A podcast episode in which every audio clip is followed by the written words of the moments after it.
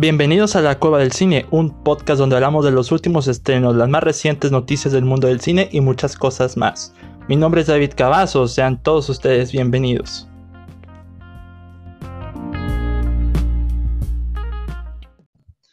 Bienvenidos amigos una vez más a La Cueva del Cine, mi nombre es David Cavazos, es un placer estar con ustedes en este episodio que en teoría debió haber salido hace una semana. Ay amigos, no, no, no, no hay, hay un montón de cosas que han estado sucediendo, demasiadas cosas que pues se interpusieron entre lo que tenía planeado el, para este episodio y para el próximo, que probablemente no vea la luz. así, así de brutal vamos a empezar este episodio, pero bueno, en este episodio pues no podía faltar el invitado. En esta ocasión tenemos un, nuevo invitado, su primera vez en el podcast, y viene de otro podcast que acaba de salir, acaba de estrenar, ya van para tres episodios. Y pues es mi estimado amigo desde Ecuador, Carlos Fernando Mideros. ¿Cómo estás, Carlos? Good morning, Vietnam. por la introducción, pero quería ya dejarme saber como para los oyentes, Buenas, aquí sería buenas tardes, David.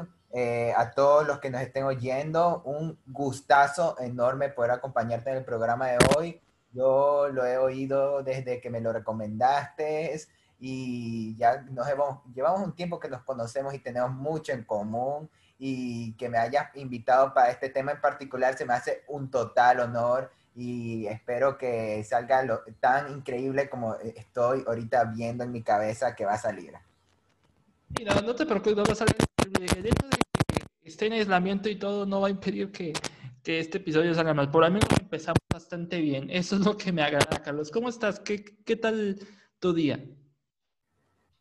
Como tú, un poco ocupado, porque digamos que, como tú has visto, yo intento mantener un orden cuando se trata de mi tiempo, porque ahorita con la pandemia, con todo, y con mi futuro incierto yo estoy eh, de un lado para otro bien, y, siempre intento sacar el tiempo para lo que sea, desde hablar con, amigos, desde ver películas, de todos es una experiencia increíble, eh, muy ajetrada, pero como te digo, increíble, a mí me encanta y puedes sacar el tiempo para este podcast que en especial, como yo te dije, estoy muy emocionado y y espero que todos los que lo estén oyendo disfruten porque en serio que nosotros estemos aquí hablando es algo que estamos esperando y veamos que valga la pena. Pues sí, cierto, Carlos, tienes toda la razón. Ha sido, son tiempos complicados, como tú lo has dicho.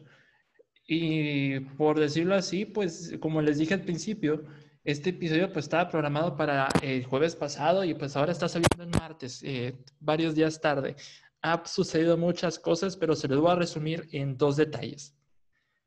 Estoy en aislamiento y positivo a, COVID, así que ahora soy parte de las estadísticas del COVID.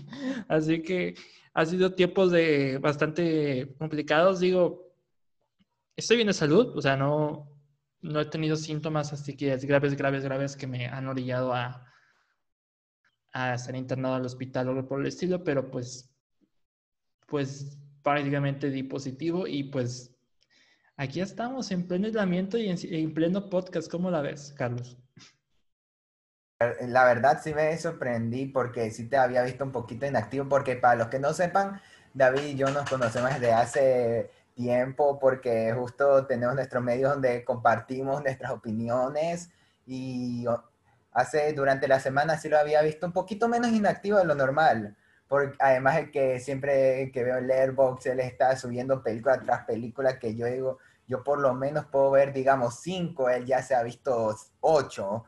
Y entonces, ahorita, eh, sí, justo ayer me comentó que mm, lo de COVID y realmente sí me dio mucha pena porque yo también he, estado viendo a desde familiares hasta amigos eh, con, sufriendo esto y hasta algunas pérdidas, pero, pero ahí siempre intento apoyar lo que más pueda, aunque sea, yo creo que lo, el mínimo apoyo emocional sirve en momentos como este y por eso yo te iba a dar mi apoyo y te lo sigo dando. Y esperemos que ahorita que tú estés dando este programa con todo esto es un logro que espero que todos estén valorando porque es algo que no todos harían. Yo no sé si lo haría. Yo a la final estaría resignado quejándome, poniendo Netflix, Apple TV, Amazon, no sé qué.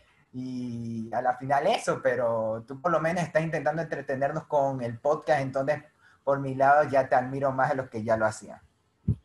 Pues sí, de, entrada, Carlos, muchísimas gracias por ello. Y pues, no, honestamente estoy bien. Simplemente no tengo más síntomas de lo normal, pero pues digo esto porque en estos últimos días, no solo a nivel nacional aquí en México, no sé cómo se haya, Carlos, pero a nivel, mundial están empezando otra vez los rebrotes y está, está empezando a complicarse más. Y al menos aquí en mi ciudad, pues también ha empezado a, la gente inconscientemente ha empezado a salir más de, a salir más a las calles, a pasear, a hacer compras. Y yo les, les, sigo encomendando, no salgan de su casa, no cuídense mucho, usen cubrebocas, lávense las manos porque no querrán, en teoría no querrán estar del lado en el que yo me encuentro. Y no es que en términos de salud, sino en términos de rutina.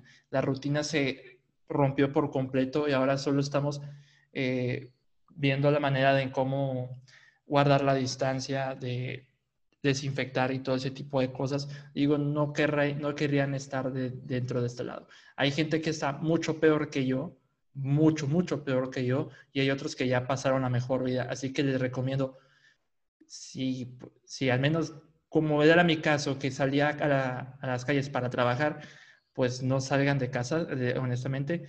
Y pues, ay, qué, brutal empezamos este episodio, pero pues por eso, por ese motivo, por eh, mi detalle y por el aislamiento, no hubo episodio pasado, eh, no hubo episodio la semana pasada, perdón. Ya en Twitter le puse por causas de fuerza mayor, pero ya hasta hace un par de días ya confirmé que pues, era COVID y pues ya, ese fue el detalle.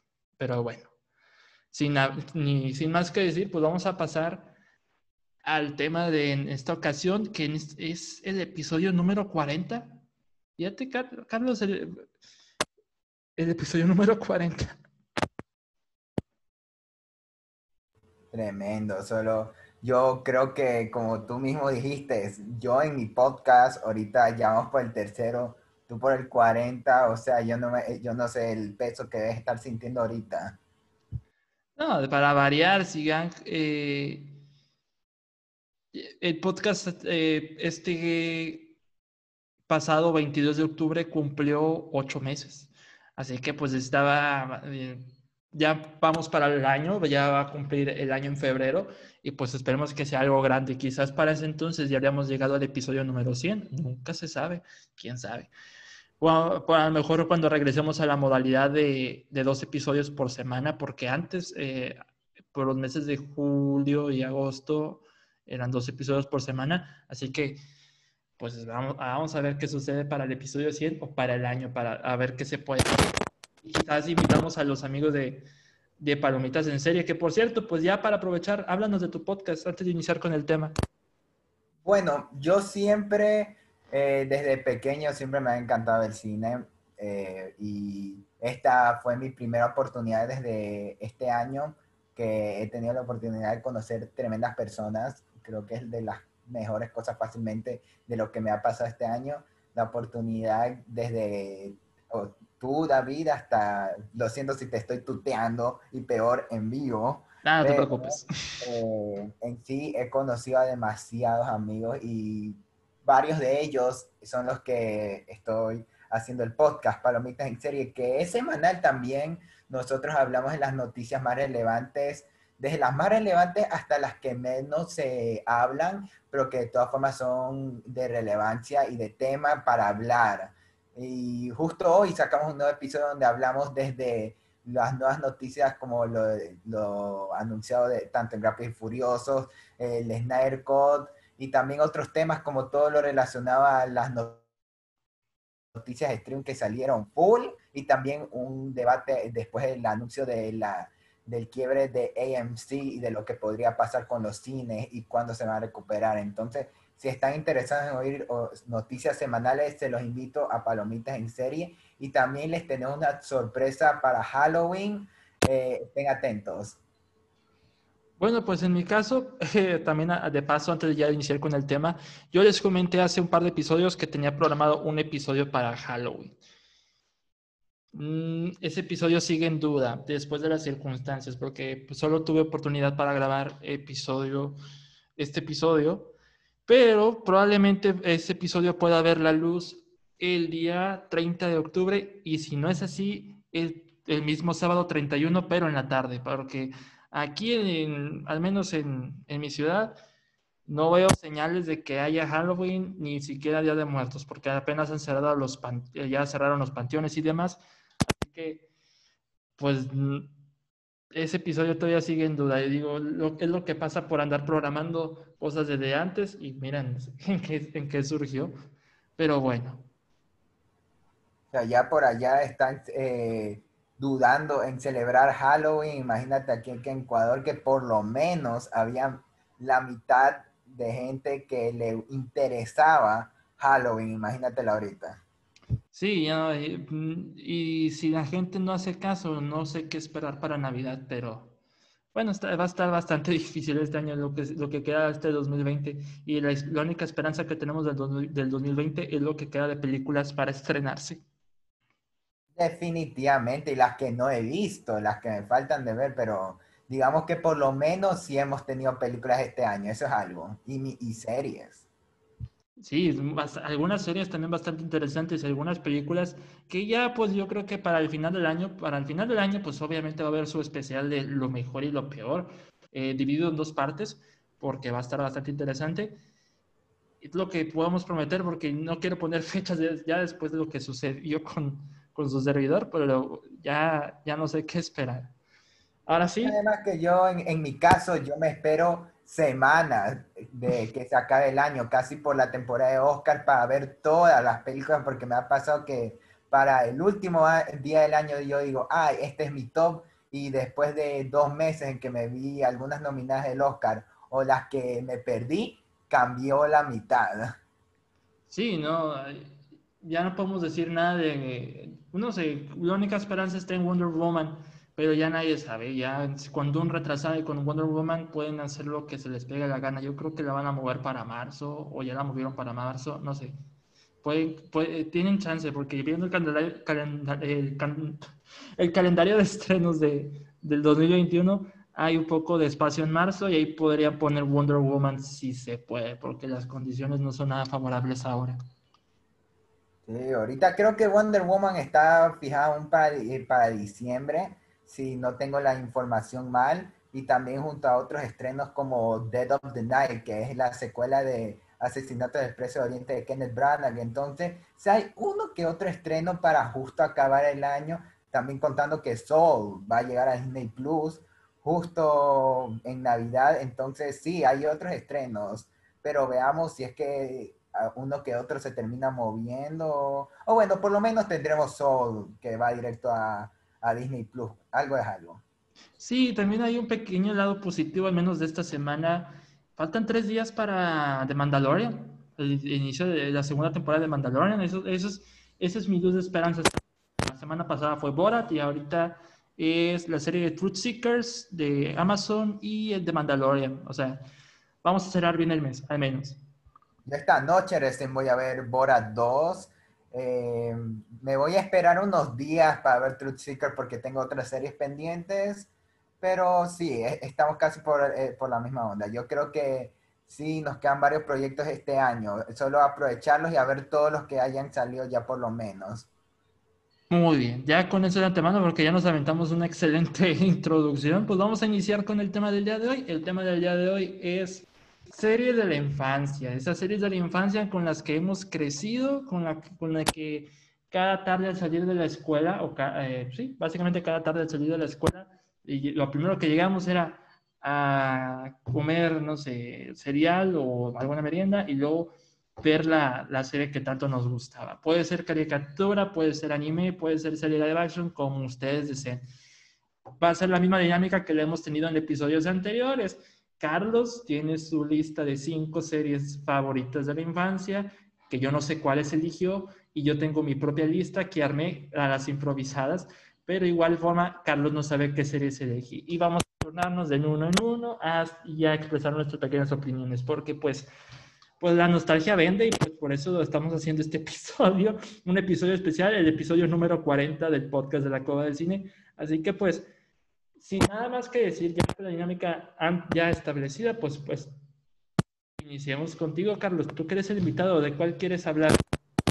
Bueno, aprovechemos que si las grandes industrias quieren usar la nostalgia para engancharnos, ¿por qué nosotros no? Me pregunto. Exactamente. Voy a comenzar, yo tengo una fuerte, pero la quiero dejar para el final y, tengo miedo de que tú la menciones, pero hasta eso voy a dejarte con mi segunda más fuerte de las que yo tenía, que es fácilmente de mis series favoritas en general de Cartoon Network, un, eh, un clásico que de pronto no sé si habrá impactado a uno que otro niño, pero que hasta el día de hoy a mí me encanta. Las sombrías aventuras de Billy y Mandy. Híjole, no. Sí la he visto, sí la he visto, pero pues no he visto la serie completa, honestamente. Bueno, te voy a ser honesto. Cuando era pequeño yo nunca me fijé en acabarme una serie. A diferencia de hoy que yo en una plata... Eso es la facilidad de las plataformas. Es más fácil cuando hay una serie que puedes ver todos los episodios que te hayan dejado. Mientras que cuando uno es pequeño, uno solo ve los episodios que les tocan. Y a todos nos ha pasado que vemos solo el episodio que está en ese momento y algunas veces es fácil perdernos. Quizás esa es la, el lado negativo de ver series en televisión, que siempre tienes que tener un horario. No sé si a ti te ha pasado. Creo que sí. No, sí. Lo que sucedía conmigo cuando las, eh, normalmente para los que viven aquí en México, pues todos veíamos las caricaturas en Canal 5. Y lo que sucedía con Canal 5 es que tenían un tremendo desorden a la hora de emitirlas. se emitían un episodio, por ejemplo, de la primera temporada y después se brincan a uno de la tercera y luego uno de la segunda. Así suele pasar y siempre ha sucedido, por lo que no me sorprende. Y ahorita como que están tomando cierto orden, pero ya no confío en ellos todavía. Pero sí, me ha tocado ver las, sobre esas aventuras de Billy Mandy cuando era niño, pero te podría argumentar, Carlos, que para mí, en su tiempo, pues esta era la, la serie creepy de Cartoon Network en cualquier sentido, en los tópicos que tomaba y en la calidad de personajes y cuán grotescos podrían ser eh, de repente. No sé si te ha tocado eso.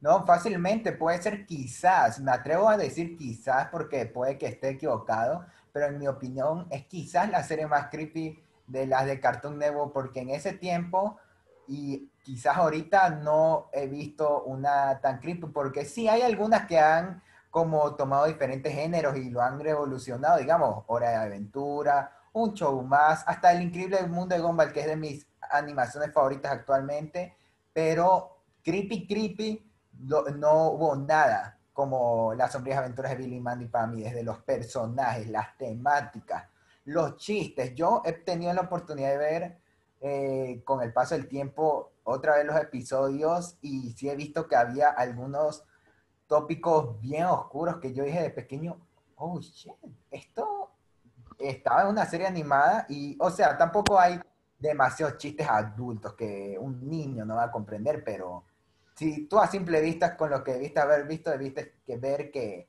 es una serie que toca con los tópicos así de raros, de siniestros, solo de pensar que ese esqueleto que está ahí es la muerte en persona, te pone a pensar cómo es que esto puede ser una serie para niños. Sí, hay que tener, es, que es curioso porque los que hacen comedia normalmente son los, no, te parece que son los más irreverentes dentro de la comedia. Pueden ser también muy irreverentes dentro de otros géneros, como el género del terror, el género del suspenso. Eh, hay muchos factores, muchísimos factores. Uno que se me viene mucho a la mente es esta película que viene en noviembre en los Estados Unidos que se llama Freaky. No sé si te has enterado de ella. ¿Me puedes repetir el nombre? No te oí bien, se me sonaba, pero quiero saber exactamente cuál es esa película. Freaky es... Se llama Freaky, ves con Vince Vaughn y la otra chica que no me acuerdo, que se llama Kathleen Newton, algo así. Es como la dinámica de Viernes de Locos, pero eh, el cambio de cuerpo, pero el cambio de cuerpo se efectúa entre asesino y víctima. Ah, sí, la de Catherine Newton y Vincent Vaughn, ya la, de Blumhouse, ya la ubiqué. Sí, más o menos como que a eso es lo que me refiero. Se necesita mucha irreverencia para abordar tópicos oscuros en medio de una comedia. Y las, las sombrías aventuras de Billy Mandy tomaban eso a la, no lo tomaban a la ligera, la verdad. Es como que cuando golpeaba con el humor, golpeaba fuerte. Y eso, pues, en algunos episodios, digo, no vi la serie completa nunca, porque, bueno, para variar, yo no soy chico, yo no era chico Cartoon Network, yo era más chico Nickelodeon, pero sí, en su momento que yo, lo, yo la veía, la disfrutaba, solo que eh, de repente prefería otras cosas sobre esta, esta serie, pero pues ya me imagino por qué es una de tus favoritas. Sí, hablando referente a lo que tú decías de la comedia y cómo se la puede manejar en estos medios, para mí se me hace algo muy interesante. No puedo decirme fan, porque no me he visto todo, la mayoría de películas que tocan los temas, pero cuando he visto buenos trabajos, yo los valoro, digamos. De, eh, de pronto algo tipo como Scream, que se puede ser catalogado como terror, pero mucha la gente la ve como una comedia, porque es tipo como los que Wes Craven quería hacer como una tipo de parodia a los slasher. Entonces yo pienso que cuando hay gente que está dispuesta a esto, puede salir mal, porque puede ser gente que solo busque divertirse y no quiere hacer una buena película. Pero siempre yo veo que la, cuando hay un buen director y buenos guionistas, se puede hacer algo interesante, digamos. Ray or Not, no la quiero ver, no la he visto, pero la quiero ver en estos días. Me han contado que es como una especie de vibra de terror y, y comedia que es fenomenal. Y este año vi The Babysitter 2, que en su momento no me gustó para nada la primera, después la vi otra vez y la medio disfruté. Y la segunda aquí está bien mala, pero ¿cómo la disfruté? ¿Cómo? No te voy a mentir. Quizás es las películas que más disfruté todo el año con todo, es una película ridícula, pero que fácilmente puede ser de terror o comedia, pero me encanta cómo es que lo maneja de la forma más ridícula posible.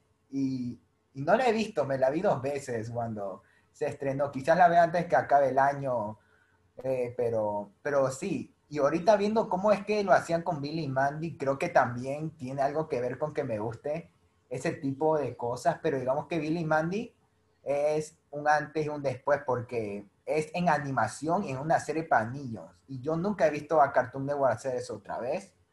No los veo ahorita haciendo eso otra vez, viendo las series que están sacando actualmente, que uno que otro buen proyecto, pero nada comparado a lo que era nuestra infancia. Y por ahora ninguna otra serie está haciendo algo parecido de lo que yo sepa. Entonces está súper interesante cómo es en sí Billy Mandy. Y yo ahorita tengo un hermano de 8 años y yo le intento ver, eh, hacer ver un poquito lo que yo veo para ver si le gusta o no. Y digamos, yo recién tengo la oportunidad de ver Malcolm en el medio y la está viendo conmigo y la está disfrutando mucho. Y también le he mostrado otras series, en especial una que voy a mencionar aquí en las listas después, pero también le he mostrado un poco de Billy Mandy, le ha encantado le ha encantado. Entonces yo sí soy de esos que cuando hay series así, especiales, es de mantenerlas eh, en, de generación a generación, porque Cartoon Network rara vez pasan sus series antiguas. Creo que si tú quieres ver una de sus series antiguas, con suerte las van a pasar a las tres y media de la mañana. Aquí en Ecuador así se maneja Cartoon Network. No sé si en los demás lugares también me confirmas, pero sí creo que mientras los fanáticos muestren esta serie a diferentes generaciones puede ser interesante por la perspectiva. Quizás ya sea menos normal o más normal, eso dependerá también por cómo crecen los demás niños, a diferencia de cómo nosotros, pero está súper interesante. Yo creo que fácilmente Billy Mandy tiene un espacio en mi corazón. Y no sé si viste la película, la película no la he visto eh, hace tiempo, pero me encanta. Me encanta. Eh, es la sombría aventura de Billy Mandy contra el Coco, algo así, pero era contra el Coco, sí me acuerdo, me encantaba. Pues habrá que verla. Yo honestamente nunca vi la película. Eh, ni siquiera de cierta caricatura que me gustaría hablar más adelante al final, eh, pero la voy a guardar para el final, pero honestamente nunca me tocó verla. bueno, eh, para, por así decirlo, para acabar con eh, la serie y seguir avanzando, puedo decir que Billy Mandy sí, es una serie increíble, algo que Cartoon Network probó, que salió súper especial, que hasta el día de hoy seguimos hablando de esa serie, no sé de qué año exactamente habrá sido y, y seguimos en pleno 2020 hablando de ella, pero yo creo que es una de las series más especiales de Cartoon Network que hasta diría más especiales que tipo series como Johnny Bravo, Ed, Eddie Eddie, que son series buenísimas, pero no las veo con un toque tan llamativo como para una eh, generación actual para que vea como Billy Mandy. Yo sí, o sea, es mi perspectiva, quizás yo me esté pasando idiota, pero, pero así es, en mi opinión. Pero veamos, yo creo que sí, me interesaría ver eh, ahorita como están haciendo puras ¿cómo decirlo? Nuevos sub-reboots de las series. Eh, no sé si quieren hacer algo con Billy Mandy. No me, me, gustaría que la dejen tal como está. Que si quieren poner otra Billy Mandy, que pongan la serie antigua, hasta la película. Pero por ahora yo creo que Billy Mandy es especial tal como es. Muy bien, no sé si hay algo más. Eh, yo creo que ya con eso cerraste Billy Mandy, ¿verdad? Sí, exactamente. Te doy la palabra a ti para que comiences tu lista. Ok, voy a iniciar mi lista. Voy a, voy a aclarar cierto detalle aquí. Como le dije antes, yo era chico Nickelodeon. Antes de cualquier, eh, antes de Disney, antes de, de Cartoon Network, yo era chico Nickelodeon. En cuanto a producciones, no al canal, porque no tenía cadenas entonces. Pero hay una serie dentro del catálogo Nickelodeon que en cierta forma me marcó, al menos en sus primeras temporadas. ¿Por qué? Porque primero te con la protagonista. Pues sí, aunque ya la conocía en series previas, ya la conocía. Y por el paso de las temporadas tenía otra crush ahí también que era la coprotagonista. Pero pues es una serie que pues todo el mundo conoce. Básicamente ha sido parte de los memes, ha sido parte de la cultura popular. Y ha tenido antecedentes un poquito oscuros de todas maneras. Esta serie es una live action de las que ha hecho el señor Dan Schneider, que todas las controversias ahora. Y pues estoy hablando de iCarly.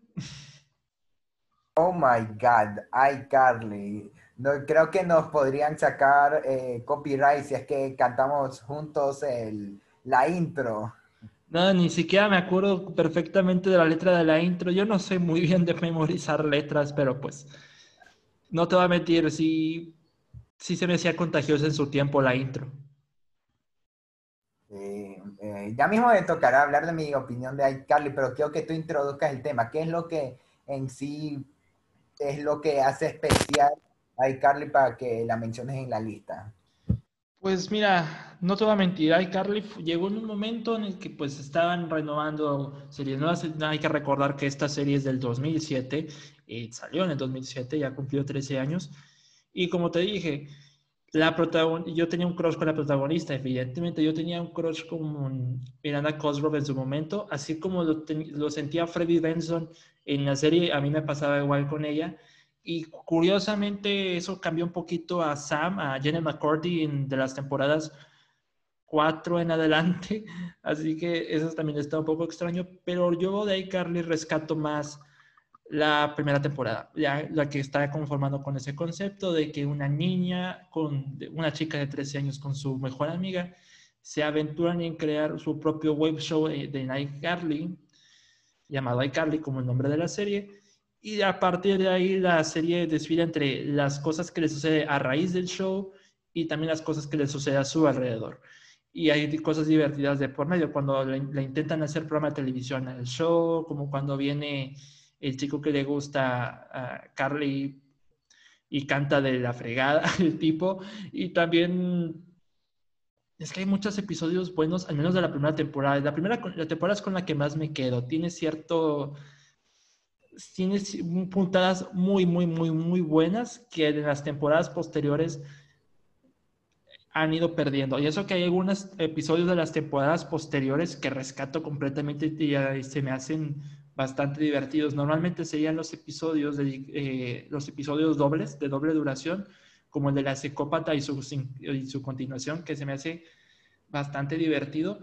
Pero yo creo que el mayor problema que le sucedió a Carly es probablemente el mismo creador, es el mismo Daryl Schneider y su tipo de humor, porque el humor, conforme iban pasando las temporadas, era bastante extraño, no te voy a mentir, es como que, como si los guionistas se basaban en decir cualquier cosa y ese era el chiste, ya que edición lo hacía mejor, pero de repente es como que, luego también los chistes de, de pies, eh, poner los pies en pantalla tal cual Tarantino, o sea, también como que, bueno, yo de niño no percibía eso, yo seguía viendo la serie hasta que finalizó, porque también vi el final de la serie, el cual fue bastante, bastante decente, pero Sí, para llegar a ese final hubo bastantes episodios que no, no estaban tan buenos, honestamente.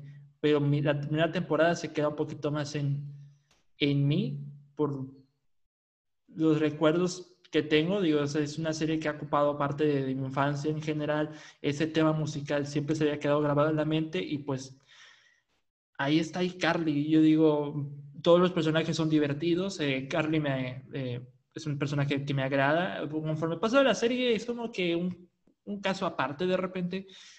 Sam también se me hace muy divertida. Freddy de repente flaquea un poco, pero Spencer probablemente es el que se roba el show y pues los invitados que tenían también no estaban nada mal. Pues estaba Michelle Obama, estaba Jim Parsons, Jack Black en otro de los episodios dobles bastante bueno. Por ahí también creo que estuvo One Direction y en un pequeño pedazo Emma Stone. O sea, cuando invitaban gente, lo invitaban de buena manera. Eso también valía la pena. No ¿qué, opinas tú, Carlos? Eh, no te voy a mentir, aunque aquí lo interesante de este programa es que tenemos doble cara. Tenemos a David, que es chico Nickelodeon, y me tiene a mí, que es chico Cartoon Network. Pero te, te lo voy a conceder, David. iCarly también fue muy importante para mí porque no le iba a mencionar en la lista en especial, pero sí tengo que admitir que eh, que gracias a series como iCarly me llevaron a ver los programas que veo hoy en día, digamos. Digamos que programas como iCarly y otros de Dan Snyder que vendrían después con Victorious y uno y otro que está por ahí que puede que mencionemos como que no, eh, lo vamos a tener ahí guardado, pero eh, que son como, digamos, eh, ¿cómo es que sitcoms? sitcoms que yo después vería How I Met Your Mother, Friends, que son casi como la metodología de iCarly que en ese tiempo yo veía, que eran los chistes de fondo y todo eso, y que después yo vi algo un poquito más avanzado, eh, sin los chistes como Brooklyn Nine-Nine, The Office, que es mi serie favorita por mucho, eh, Malcolm ahorita que estoy viendo, y pronto que pienso verme Seinfeld y Parks and Recreation, yo creo que en sí iCarly fue una de esas primeras series que yo vi que eran tipo sitcoms y y sí, también me encantan mucho los personajes. Spencer Fácil, yo te contaré un secreto. Yo de pequeño, yo me quería dejar el cabello largo para ser como Spencer. No te voy a mentir. Fíjate que bueno que me comentaste de Victorious. No lo, voy, no lo incluí en la lista, pero quiero resaltar el crossover que tuvo iCarly con Victorious, el cual también encuentro bastante divertido y con un final bastante lindo. Digo, la combinación entre la canción de Victorious y iCarly me pareció bastante bastante divertida. Yo creo que ahí la, ahí la tengo en mi playlist. Digo, la rescato también, vale la pena. Pero siento que por entre Victorious y Carly, pues yo creo que Carly termina ganando un poco más en ese sentido. Pero pues. también consideremos que iCarly eh, está un poquito más apegada a nuestra infancia que Victorious, que vino luego. Sí, definitivamente. Cuando salió iCarly, yo tenía pues ya eh, tenía entre 9 y 10 años, por eso ya actualmente tengo 22.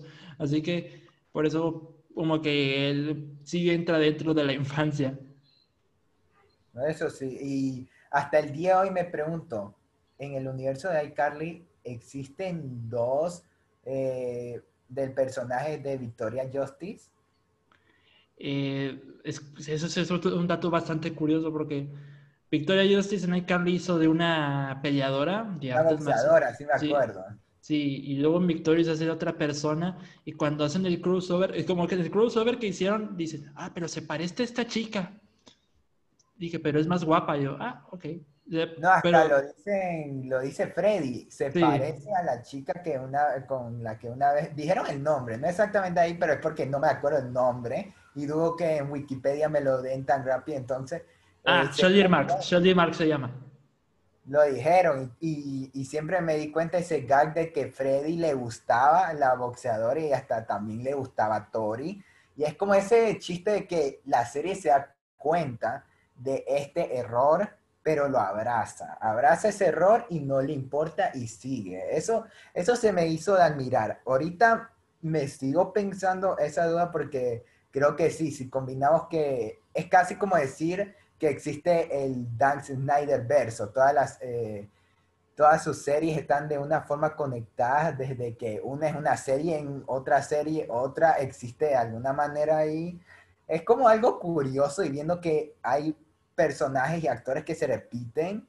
Es algo demasiado curioso y si nos lo pudiésemos analizar necesitaríamos más de un episodio ahorita para de un podcast para poder conversarlo, pero ese es por así decirlo el más famoso y el más obvio. No, hablando de personajes que se repiten en otras series, pues ya en las, en las próximas eh, ejemplos que voy a poner más adelante lo voy a detallar un poco más, pero pues por mi parte yo creo que es todo lo que tengo que decir sobre iCarly. No sé si tengas algo más que decir, Carlos. Eh, de ahí podría decir que en sí, hablando de la calidad de iCarly, tengo que admitir que nunca se, eh, ahorita, la, hace unos meses, por las cosas de la vida, no sé ni siquiera cómo, pero puse la primera temporada, que solo está la primera temporada en Amazon, para verme unos capítulos con mi hermano. Eh, vimos el de Gibby cuando quería eh, eh, engancharse con la chica que, con la otra chica, creo que sí ubicas ese capítulo. Y el, el, el, episodio donde quieren hacer el especial 50, pero a Sam la castigan y entonces hacen que todos los castiguen y se meten ahí para grabar el episodio. Ah, sí, está divertidísimo, sí. Y le, le, gustó mucho, no lo suficiente como para mantenerlo enganchado, porque no sé qué opine la gente de mí, pero por alguna razón mi hermano termina viendo conmigo The Office y Friends, entonces no sé qué tan buen ejemplo a seguir sea para que ya haya visto las fuertes y ya como que hay Carly la vea como que ah, a su edad. Eh, pues pero de todas formas, sí se me, que lo, sí la pasamos bien. Tengo que admitir que al verla otra vez, tengo que admitir que el humor tampoco era tan inteligente comparado a las... Ah, no, no, sin duda. Sí, y ahí peor. Si esa era la primera temporada que le notaba esas cosas, no me imagino las nuevas de las que no me acuerdo. Ah, no, el humor de las temporadas, por ejemplo, de las últimas dos temporadas, sí es muy flojo, demasiado flojo, como que no no apunta a ningún lado ese humor, de verdad. Es como que, como que en tu mente sabes que podría ser gracioso, pero no lo es. Y yo creo que ahí es donde flaquea un poco la serie. O sea, sí das bien su momento, sí me vi el final, pero ahorita no me acuerdo de nada. Y con tanta serie que veo día tras día, yo pues, ya creo que mi cerebro lo, lo dejó a un lado, como intensamente. Eh, deja esta frase de The Office y borra e-, este episodio de, de iCarly. Entonces, yo creo que en sí, pero de todas formas le tengo un cariño. Quizás hasta podríamos decir que iCarly es de las mejorcitas, sabiendo que las que Nickelodeon haría después, pero, pero sí, eh, igual que en ti, te, está en un espacio en mi corazón y creo que por seres como iCarly he encontrado seres como The Office y Friends, entonces eh, sí, creo que a la final nos influyó de alguna forma u otra hasta el día de hoy. Muy bien, pues con eso ya puesto, pues vamos con la segunda ronda. Así que continúa, Carlos. ¿Con qué serie continuamos, empezamos la segunda ronda? Estaba pensando en, ahorita en animación nos vamos a pasar de Cartoon Network a algo de Disney para, para, ver, para ubicarnos un poquito a otra temática y que me acuerdo mejor que otros ejemplos que me iba a dar. Pero ahorita pienso mencionar Los Padrinos Mágicos. Desde, Disney, bueno, sí, eh, hay un dato curioso aquí. O sea, la serie es de Nickelodeon, pero eh, no sé qué sucedía ahí con, con los derechos de transmisión que la ponía Jetix, luego Disney XD y luego Disney Channel. O sea, en teoría la serie es de Nickelodeon, elaborada por Nickelodeon, pero transmitida en otros lados. Está muy raro el caso de los padrinos mágicos. o sea, te cuento, de lo que yo sabía, la serie aún tenía de propietario las primeras temporadas eh, a Disney y, por eso pasan, no sé cuántas temporadas exactamente, pero yo me acuerdo que Disney se quedó con los derechos de, de especiales como el de Cazadores de Canales, el Abracadabra con el Muffin, el del musical, había otro, no me acuerdo exactamente, pero había otro especial y también se lo quedó, eh, se lo quedó Disney. Pero creo que fue después del episodio con el crossover con Jimmy Neutron que cancelaron la serie. Y Nickelodeon compró los derechos para seguirla distribuyendo hasta el día de hoy. Todos los capítulos que vinieron con el cambio famoso de voz de Cosmo a Latinoamérica y el nacimiento de Puff de ahí todo es de la nueva era Nickelodeon que vino después y de ahí yo me perdí. No sé, está, está bastante complicado, pero sin algo podemos coincidir, Carlos, es que pues las primeras tres temporadas son las buenas. es como que las demás... exactamente, la era Disney es prácticamente la buena porque la de Nickelodeon, de lo que yo vi, sí está flojísima y para, eh, para haber sido pequeño y no estar bien metido en, en analizar como ahorita yo lo hago y tú ves, yo sabía que estaba bien flojo y yo lo dejé. Yo la dejé y después creo que metieron a otro personaje, a un perro. Creo que por un momento se enteraron de la existencia de los padrinos mágicos. Yo ya estoy perdido totalmente en todo eso que vino después del nacimiento de Puff. Pero yo sí valoro demasiado las primeras temporadas de Disney y se me hace, las recuerdo hasta el día de hoy. Fíjate que hasta donde sé la serie terminó inconclusa. O sea, el último episodio de la serie es un episodio X, ¿no? ni siquiera es un especial de, de doble duración, algo por Algo que me molestaba mucho de los padrinos mágicos era la carencia de, de continuidad. Hay algunas series que me molesta eso en, en, cierto, en cierto sentido porque no lo ameritan, porque aparece, sucede un evento muy, muy, muy grande que cambia por completo el, el, destino de, de, la serie y de repente está el botón de reinicio. Y eso es algo que abusaba mucho los padrinos mágicos, abusaba muchísimo de este supuesto botón de reinicio, cosa que producciones como Danny Phantom, del mismo creador de Butch Hartman, no tenía este problema porque había cierta continuidad en lo que estaba sucediendo y para el episodio final de la serie pues se estaba cerrando las cosas, había una revelación, eso estaba algo importante y no recurríamos al botón de reinicio, o sea, valía la pena en ese momento. Pero los padrinos mágicos como que era más irreverente, se basaba más en el humor que en la historia y pues es lo que tenemos. Digo, las primeras tres temporadas son bastante disfrutables. Llevo muchos años sin verlas. Yo me atrevo a decir que llevo como cinco o seis años sin ver los padrinos mágicos y solo he sabido por algunos anuncios y algunos rants que la serie fue para mal, la verdad. O sea, ya, no la recuerdo con tanto cariño como otras series, pero me, pues obviamente también la vi en mi niñez, creo, que tenía aproximadamente seis, no, siete años, ocho años, cuando ya estaba viendo Los Padrinos Mágicos que la pasaban a cierto horario, porque normalmente la pasaban como a las siete y media, seis y media eh, de la noche, más o menos. Y pues me quedo con, yo creo que mi especial favorito y probablemente mi episodio favorito sea el de Abra Cadabra, el de especial del Muffin. Es el especial que más disfruto ver. Pero mis recuerdos se están borrando poco a poco los parinos mágicos. Digo, hay, algunos, hay episodios que puedo recordar, pero no te voy a negar que ya no lo disfrutaría como lo hará antes. Es de esas series que ni siquiera me la acerco porque no te garantizo que la vaya a disfrutar en eh, actualmente.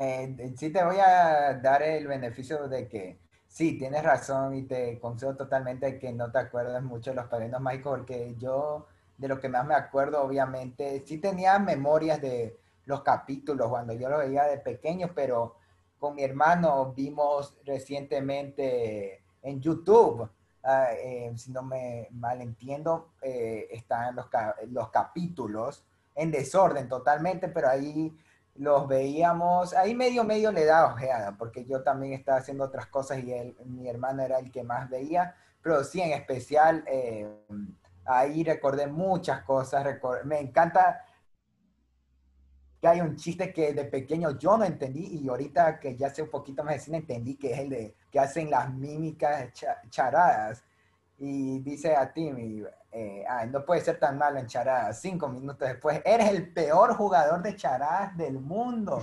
Hace un pocotón de, un pocotón de, de mímicas y hay una en la que el man, se, el padre, se está haciendo como que está en un bote para atrás y, y, dice, esta, ¿cómo es que tú puedes decir que estos son los cazafantasmas parte 2? Y yo ahorita viendo ese chiste. Oh ok.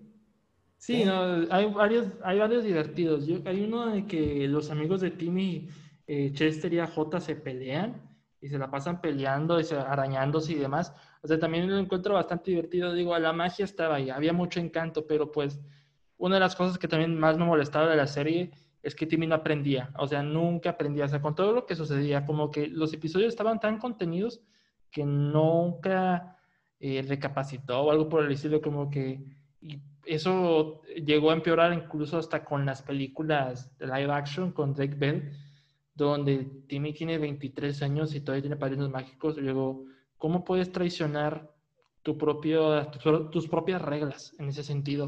O sea, ya no sabían qué hacer con los padrinos mágicos. Es prácticamente ahora una caricatura zombie.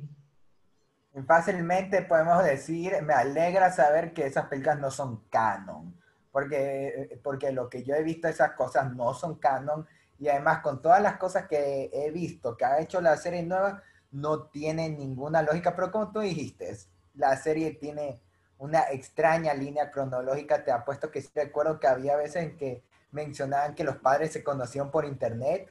Después está el episodio en que viajan al pasado para, para ver algo del papá y que se conocen en una carrera. El episodio donde van a la infancia de Crocker y después que solo antes medio medio se hablaban después otro y otro y así sucesivamente. Sí te admito que había muchas incoherencias que yo noté en ese tiempo, pero que ahorita cada vez me pongo a analizar y te doy la razón. Tenía una cronología bien extraña, pero de todas formas, eh, yo y quizás también te concedo que Timmy no aprendía, o sea, sí veía cierto avance, pero sí, era como que, que metían otro problema muy parecido y que era la misma fórmula, pero admito que era muy disfrutable para mí de pequeño. Una, eh, muchos como los personajes de Crocker, de los propios padrinos mágicos, de todos los que rodean a Timmy, sí se me hacía demasiado entretenido para mí, para mí yo de pequeño.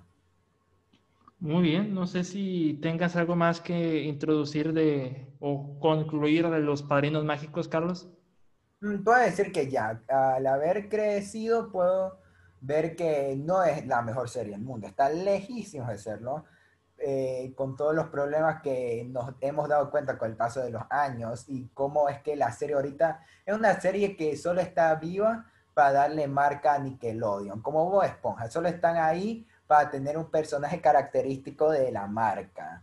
Entonces yo creo que de todas formas es una serie que esas primeras temporadas cuando las manejaba Disney, están buenas y que y mi hermano por un tiempo ya las dejó de ver, pero, pero yo creo que si otro niño las descubre actualmente puede ser disfrutable, algo para pasar el rato. No, no creo que se las mostraría tanto como Billy Mandy, como yo te había comentado, que sí sirve como para pasar de generación a generación por el punto de vista que pueden tener. Pero de todas formas creo que los padrinos mágicos, en especial esa parte, tiene cierto encanto por eso es que le tengo cariño, más que nada. Muy bien, muy bien. Muchas gracias por esa introducción a la segunda ronda, Carlos. Yo por mi parte, pues voy a continuar con Nickelodeon y con otro de sus live actions, pero esta vez, por esta ocasión, no será de Dan Schneider. Esta vez, esta serie, había cosas que me gustaban mucho, que disfrutaba mucho ver en, este, en esta serie, y otras que no tanto, pero con el tiempo le he encontrado un poquito más de valor, un poquito más de reconocimiento y ahora que una, un miembro de su elenco ya tiene cierta fama por interpretar a la reina del Tex-Mex, eh, cuya serie de Netflix viene en diciembre, pues yo creo que es un momento para recordar cómo inició esta actriz y pues cómo se conformaba esta serie de Nickelodeon. Estoy hablando de el manual de supervivencia escolar de NET. Y con ese tienes el primero que me robaste de mi lista. ok, Pero comenta, coméntanos, ¿qué, ¿qué, es lo que... Cuéntanos, introdúcenos al manual de supervivencia escolar de NET. Ok, bueno, no, esta serie no necesita introducción porque el intro de esta serie ya lo hace, ya sabe, eh, el intro de la serie te dice de qué se tratará. Te dice, en la escuela pues hay bravucones, profesores dementes, eh, platillos asquerosos. Almuerzos asquerosos. Almuerzos asquerosos. Y pues dice, Ned Bigby eh, se introduce a sí mismo diciendo que junto con sus amigos crearán un manual para sobrevivir a la escuela a todo lo que conforma la escuela. Sí, exactamente, resultados no garantizados. Uno de los problemas de esta serie es que, no vamos a mentirles, es 100% gringa. Hay, ciertos consejos que no aplicarían perfectamente a lo que nosotros tenemos como escuela. Por ejemplo, con, eh, yo no estaba así en la secundaria, yo no tenía esto en la secundaria. Probablemente tú tampoco tengas esto en la secundaria, que los, los americanos sí. Pero lo que saca... Era muy gringa en ese aspecto. Exactamente. Pero, de, pero ahí de repente algunos consejos que el mismo Nick Digby le habla al espectador, que es otro, otro punto a su favor, porque le da cierta conexión al espectador de lo que quiere retratar y para la escolaridad que tiene. Eh, lo que más, eh, los consejos que más sobresalían son los emocionales. Digo, no, te, no sientas pena por esto, siempre puedes dar lo mejor o no, o no dudes de tus capacidades, siempre puedes probar que eh, puedes llegar a hacer grandes cosas. Ese tipo de consejos son los que realmente sobresalen dentro de los realmente académicos, como que créditos extra y ese tipo de cosas. Hay otros que también académicos bastante buenos, como el ser organizado, armar tu propio horario y demás. O sea, NetDiggy nos brindó un montón de consejos absolutamente necesarios para, para la escuela y pues créanme que nadie los aplicó, al menos de los que yo conozco, nadie, casi nadie los aplicó, pero al menos en, lo que llevo de universidad, menos, menos. Pero bueno, eh, la comedia es bastante distinta, es un poquito más caricaturesca, en el sentido de que, pues, eh, esta me daba la impresión de que esta iba a ser una caricatura, uh, una serie animada, porque el tono lo tiene al 100%.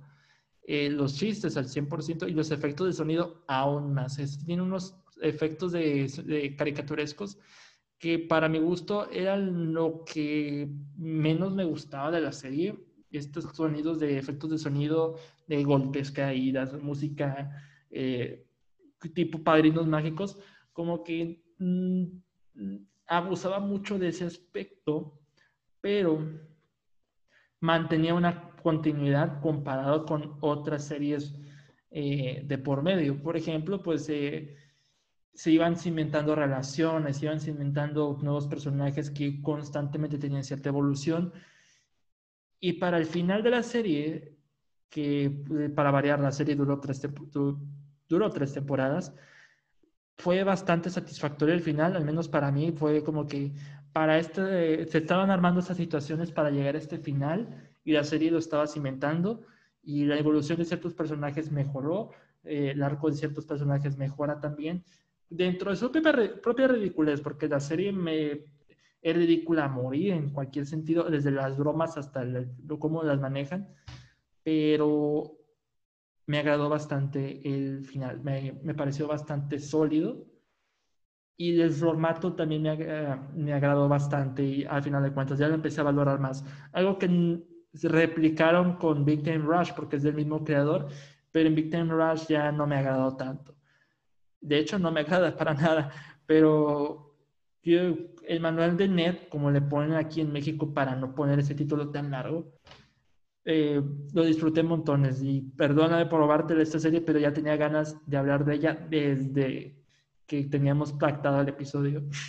No te preocupes, no, yo estoy totalmente por lo menos que podamos hablar de la serie ya es algo. Otra cosa que ni siquiera hubiéramos tocado el tema, pero, pero sí, tengo que admitir que aunque tienes el punto de que la serie era muy caricaturesca, yo veía ese tipo de humor ahorita, si me lo pondría a analizar, lo vería hasta más inteligente que el de iCarly, porque yo valoro demasiado cuando las sitcoms se tienen tanta confianza a sí mismos que no recurren a los chistes de fondo, digamos. O sea, yo valoro los chistes de fondo y hay algunas veces que hasta me contagian, como en Friends y How I Met Your Mother, pero sí tengo que decir que hay algunas veces, en especial en ese tipo de series, que lo decían a cada rato, que ya era algunas veces cansado, que lo, lo decían por decir, ni siquiera por un chiste, y que el manual de supervivencia escolar de NET no lo haya hecho,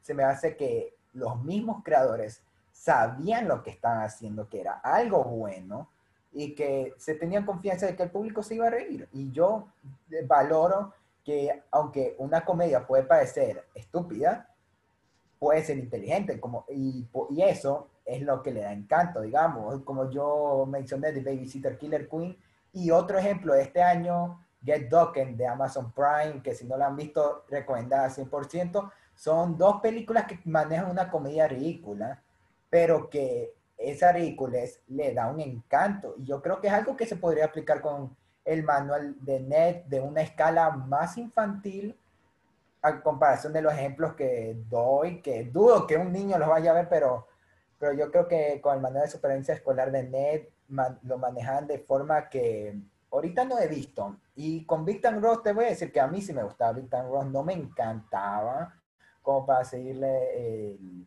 ahorita y, peor para ponerla en la lista, pero sí, efectivamente, el manual de supervivencia escolar de NET es casi eh, especial por todos los mensajes que nos daba. Fíjate que algo que me agradó de esta serie, mejor dicho, de sus actores, porque todos los actores estaban bastante bien. De hecho, nuestro trío protagonista, Ned, Mosey y Cookie, los tres hacían un estupendo trabajo y su química era bastante latente química que siguen manteniendo hasta ahora porque siguen siendo buenos amigos los tres, se siguen poniendo memes de, la serie en Instagram, por ejemplo, y se nota que no han perdido, no, han, no se han metido en peleas, nada por el estilo. Y pues en el caso de Mouse y Cookie siguen trabajando, actualmente están trabajando juntos. Eh, Ned Bigby, este Devon Werkheisers, perdón, lo que yo eh, supe del actor de Ned se hizo supermodelo y cada vez que, que le digo a mi mamá eso y que ahorita se puso todo fit y todo eso en Instagram, ella no me lo cree hasta que lo ven eh, eh, por sus propios ojos. Deja tú, es cantante también y tiene buenas canciones, tiene buenas canciones, el chico tiene buena voz. Para decirle y que se caiga para atrás yo mismo. Sí, tiene, tiene buenas canciones, ahí hay algunas que recomiendo, la, mi favorita de él es la de If I School Speak, es, también está bastante, me gusta mucho esa canción, pero la que sobresale ahora en estos momentos es Susie Capgras, porque es, ya es Selena, es Selena, la reina del Tex-Mex, cuya serie en Netflix viene en diciembre, pero pues eh, pasó de el manual de Ned a Crepúsculo, de Crepúsculo de Walking Dead y de Walking Dead a Selena. Como que ella ha tenido más evolución que, sus, que el resto de su elenco. Sí, yo, eh, yo de una no he visto Crepúsculo, no pienso ver Crepúsculo, pero yo sí, en mi época donde yo era todo un Walker, sí, aunque no te lo creas, yo era un Walker. Eh, así nos decimos los fanáticos de The Walking Dead. No sé también si era. algo ha cambiado, pero sí, yo seguí cuando ella era Rosita en The Walking Dead. Y yo me acuerdo que desde que la vi, yo dije, ella no sé cómo, pero se me hace muy familiar y yo como ya ahí después veía información un poquito de los actores, yo vi el manual de supervivencia escolar de Navy.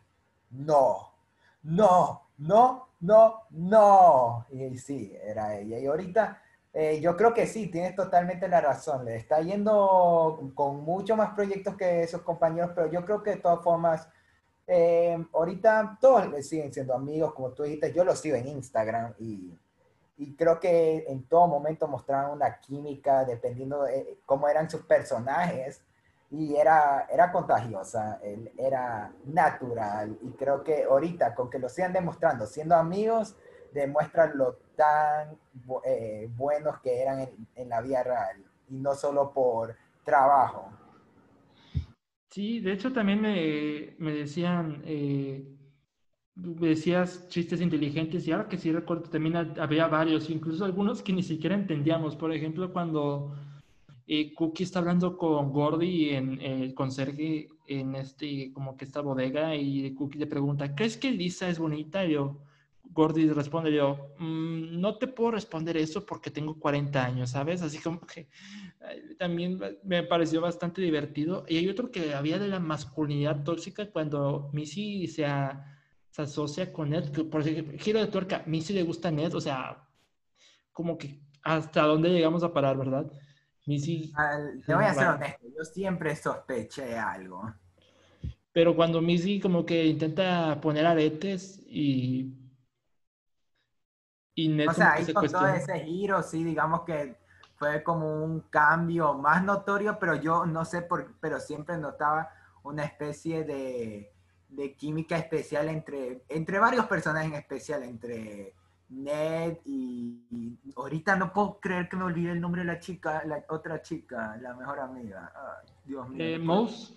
Mouse, Mouse, Ned y Mouse y Cookie con, con, la otra. Entonces yo, yo siempre sospeché, siempre sentí algo. por eso es que cuando al final casi cada uno, por así decirlo, termina juntos, entre comillas, yo, yo honestamente, yo, eh, una parte de mí se lo esperaba. Ok, digo, no, no, no hay ningún problema en ese sentido. Digo, pues, hay cierta evolución que me agradó en esa serie y pues siempre va a estar en mi corazón. Y hay algunos episodios en YouTube que, que están y yo la solía, la solía ver en la facultad con una amiga antes de clases y, y me la sigo disfrutando enormemente. Por eso yo creo que en ese sentido coincidimos en esta ronda. No sé si tú quieras manejar esto, que aquí termina la segunda ronda, pero al mismo tiempo es parte de la tercera, como también quisiste hablar de ella. No, yo creo que ya de lo que mencionaste dijimos lo necesario. Creo que podemos tocar otra serie, pero para acabar, por mi lado, puedo decir que Ned es una serie que, otra serie además de Billy Mandy, que creo que serviría full, que los niños ahorita la vean, aunque sí, tienes razón, es muy gringa, no creo que 100% aplique y además como esa era una escuela pública totalmente gringa, con todos los clichés gringos. Eh, no sé cómo aplique en diferentes partes del mundo, pero yo sí creo que es una serie que recomendaría. Yo ahorita me, casi siempre que entro a Facebook, eh, algunas veces me sale directito un canal que pasan los capítulos completos de casi toda la serie, ahí para los interesados en verla y que no la, haya, la hayan visto recomendada ultramente, demasiado, demasiado.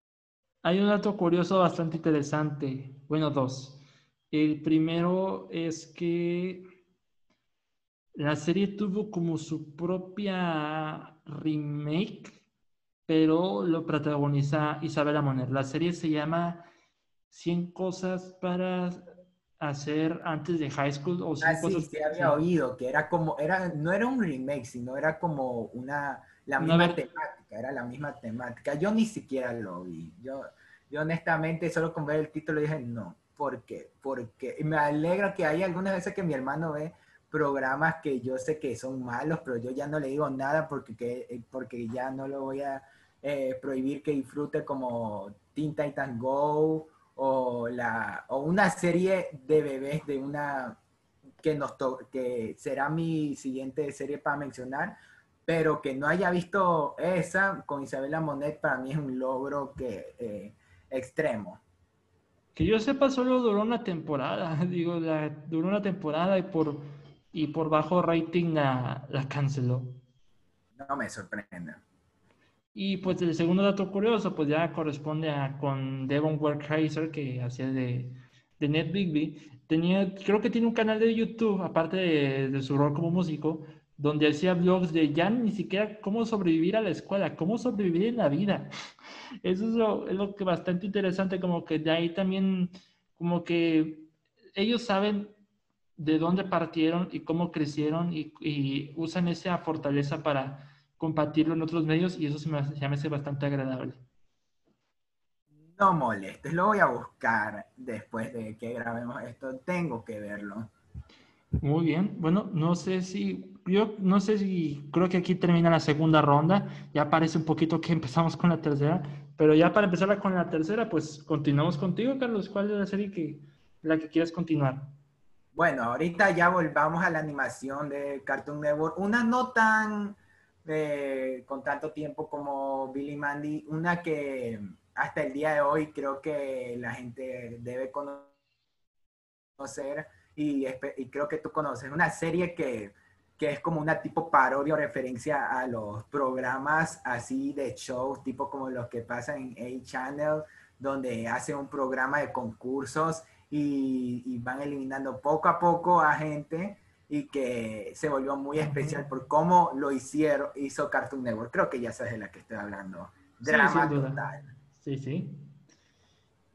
Sí, Isla del Drama creo que le pusieron aquí en, en México. No sé si lo pusieron en otro. Ay, es que hay varias temporadas, pero nunca la vi completa también. Es el mismo caso. Nunca la vi completa, pero sí hay algunos personajes que sí ubico y algunas voces de, de doblaje que también ubico y algunas situaciones bastante extrañas que sí ubico pero pues no tengo tantos recuerdos de drama total, así que yo creo que aquí vamos a partir en cómo te vas a explorar para, para introducirnos a esta serie. Sí, bueno, lo que puedo decir eh, para de lo más rápido de drama total era una serie que, que cada temporada, o bueno, desde la primera temporada elegían a un grupo de chicos para mandarlos a una isla y concursar por un dineral y que cada episodio iban haciendo diferentes retos asquerosos, horribles, detestables, que nadie, que poco a poco los que perdían iban a ser eliminados o por votación, eh, y así poco a poco hasta que al final solo quedaban dos y se metían en un gran reto para ver quién era. Pero el chiste es que casi cada vez cuando se acababa la temporada había un episodio especial que decía qué pasa después y prácticamente era el que les ofrecían más dinero que era un todo nada. Si perdían, perdían todo. El que ganaba, perdía todo. Y tenía que irse sin nada. Y entonces, casi en todos esos episodios perdían. ¿Y cuál era lo que podían hacer? Hacer otro desafío, lo cual era la otra temporada. Pues mira que nunca, o sea, yo solo me ha tocado la primera temporada. Oficialmente la primera temporada es la que me ha tocado ver cuando la pasaban en Cartoon Network, ya cuando tenía Cartoon Network, pero la que disfrutaba más era mi hermano, que disfrutaba más ver la serie. Pero ya supe que había demasiadas temporadas después, que ya no eran básicamente lo mismo.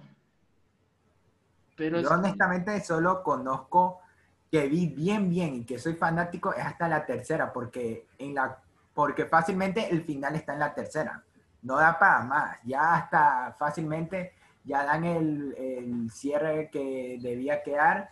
Pero ¿qué pasa? Para seguir haciendo con la serie, metieron nuevos personajes, o sea, ya no eran los mismos de, la de las tres primeras, sino que metían nuevos.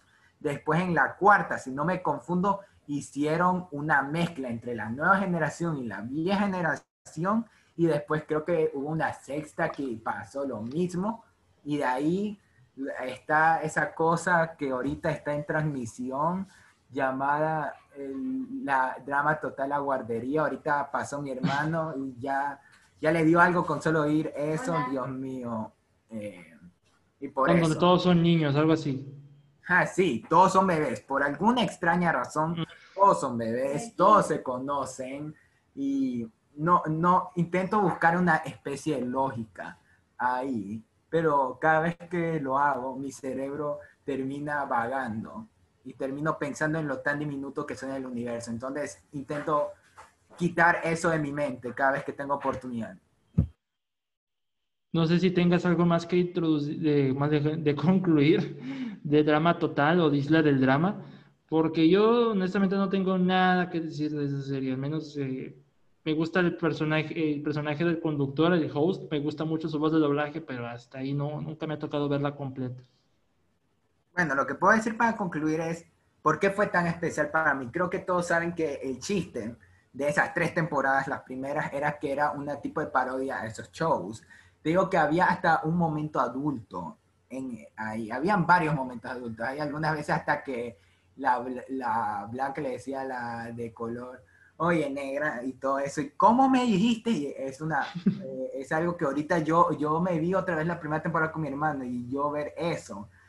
Yo no sé cómo lo hubieran hecho ahorita, viendo que eso, decirlo ahorita en televisión, te causa cancelación por parte de todos los fanáticos. Entonces, eh, yo no sé cómo hubiera quedado también en un reto que están en la, las lagunas y que se le sale la camisa a una chica y que queda desnuda eh, de arriba para adelante y yo está como que esto es una serie para niños, eh, no cambié de canal, no, es en serio, o sea, es literalmente una parodia a ese tipo de shows, sin importar que lleguen a ser un poquito vulgares, pero, pero e, ese creo que es el encanto principal de Total Drama. Ahorita ya, ahorita vas, creo, si no me confundo bien, espero no estar equivocado, para HBO Max va a salir La Reunión, que va a ser el final total de toda esta serie, que va a ser con los originales ya adultos reuniéndose después de todos los años que pasaron luego de la serie. Esa me interesa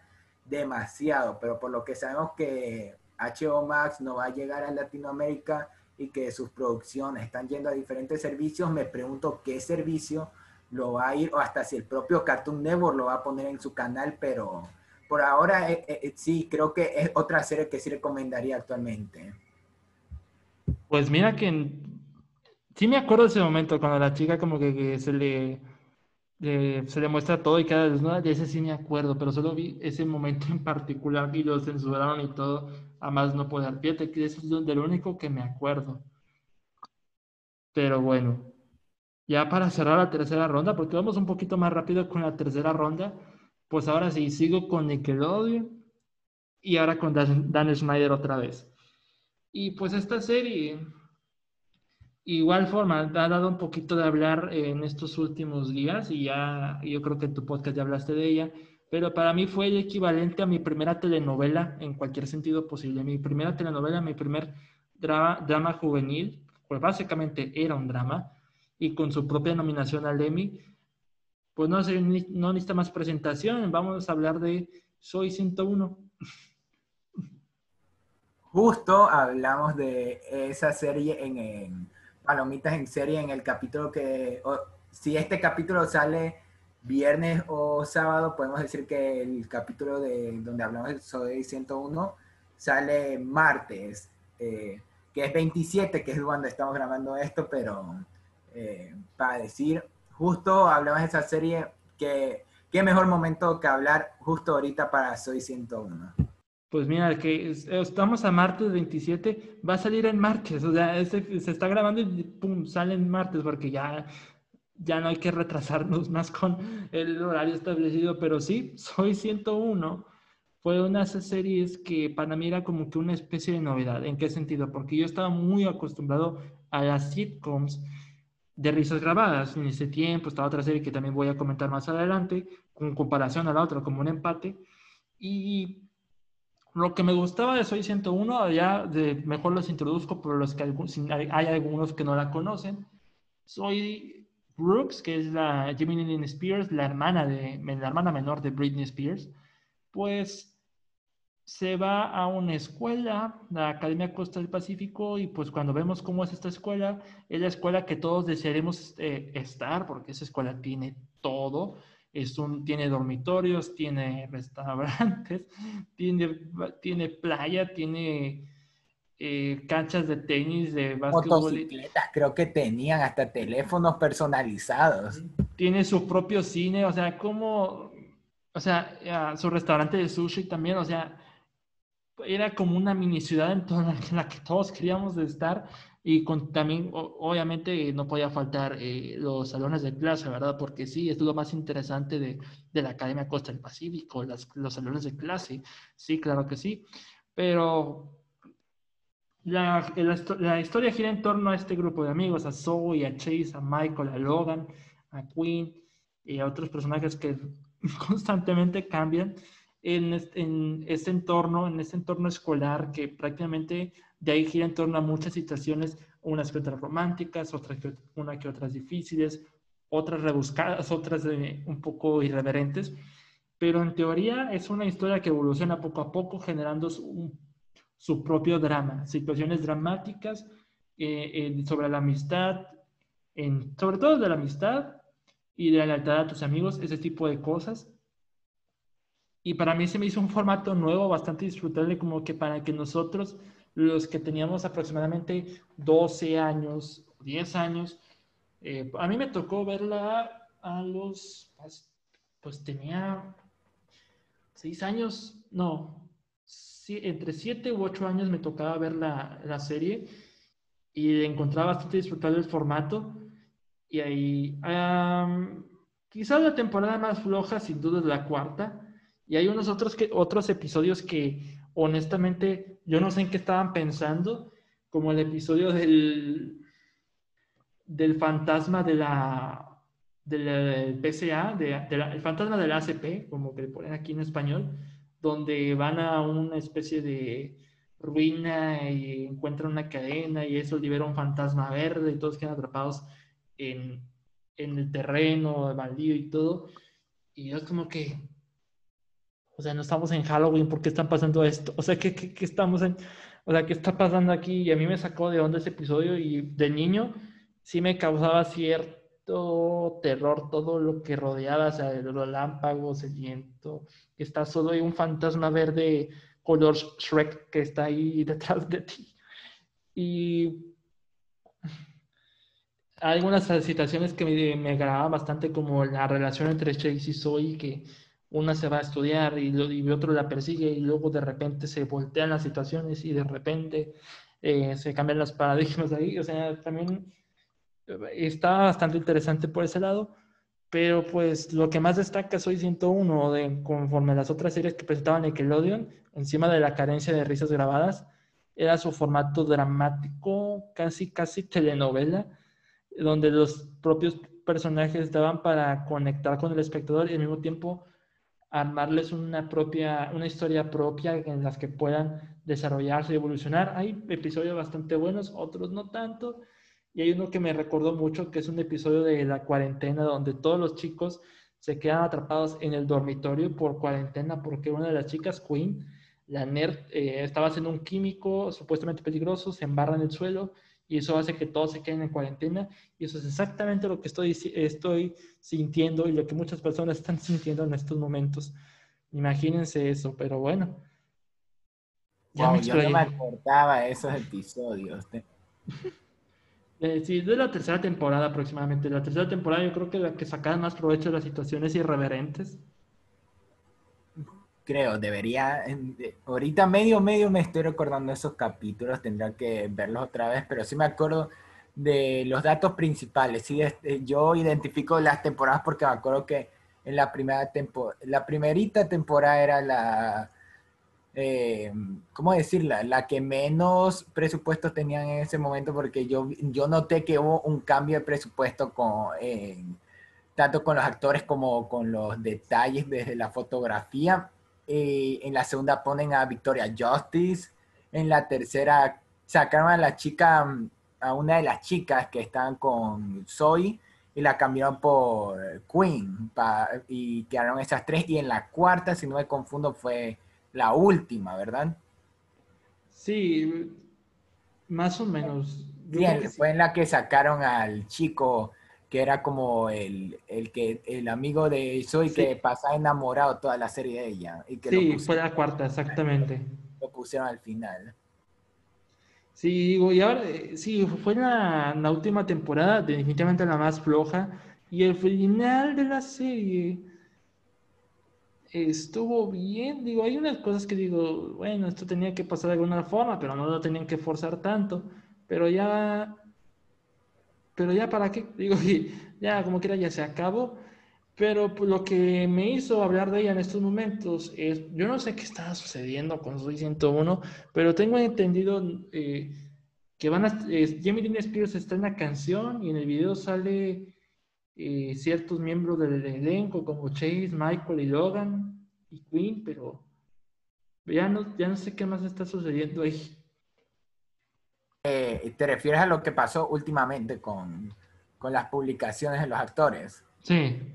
Bueno, yo te lo responderé. Confirmaron que ellos, en especial, hasta lo que hicimos hablar en el podcast de Palomistas en Serie, están planeando, por así decirlo, un, especial de Soy 101. Esto se va a, manejar con, aún se está viendo exactamente cómo se va a manejar, pero Nickelodeon está trabajando en eso, a ver si es que va a ser tipo una reunión tipo como lo que van a hacer con Friends en HBO Max o algo canónico referente a lo que pasó con los personajes, pero sí, se está planeando algo que seguro va directo a Nickelodeon y que ya no se sabe de nada de qué, de qué va a tratar, de qué va a ir, pero ya todos los actores ya confirmaron que van a regresar. Eso ya es el hecho que ya que podemos confirmar.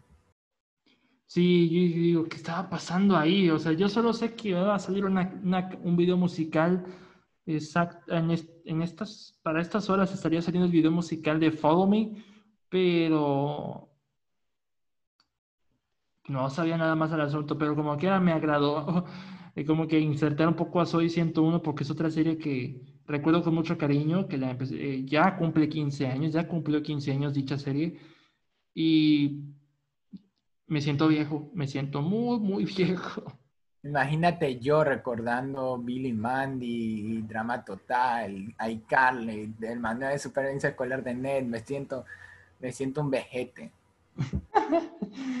Efectivamente, digo, no, ya no tengo nada más que introducir de Soy 101, no sé si tengas algo que decir, Carlos.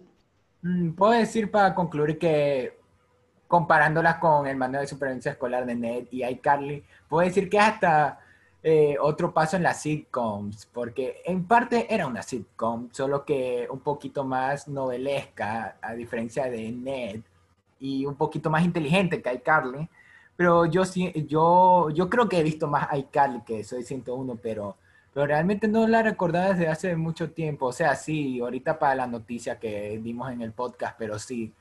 Yo creo que sí, me dieron ganas hasta de recordar, porque yo sí me acuerdo que me encantaban los personajes.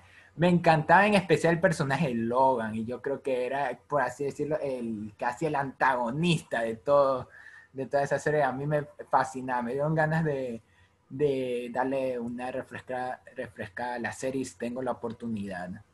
Sí, yo creo que es lo que terminaré siendo al terminar de grabar el episodio, porque me agrada el personaje de Logan. Al principio no como que era qué, tipo tan imbécil, ¿verdad? Pero agarró su propia evolución, agarró su propio desarrollo y como que termina bien, termina bien dentro de lo que cabe, pero pues como quiera vale la pena. Ahí también sí, de Victoria Justice. Ah, eso fue justo antes de iCarly y Miranda Crossbow estuvo en un episodio de Soy 101. Eso sí Exactamente, digo, hablando de actores que repetían eh, presencias en distintos eh, personajes de, en series de Dan Schneider, Miranda Cosgrove salió como una niña genio en ese episodio, donde iba a haber, iba a haber una explosión de un tractor o algo por el estilo, como que ella lo intentaba detener y todo eso, pero pues es lo que recuerdo. Sí, iba a ver, e, e, era el que su, la máquina que tenía preparada se iba a, iba a explotar y con Zoe intentaron hacer algo y con Queen también y ahí eh, lo evitaron.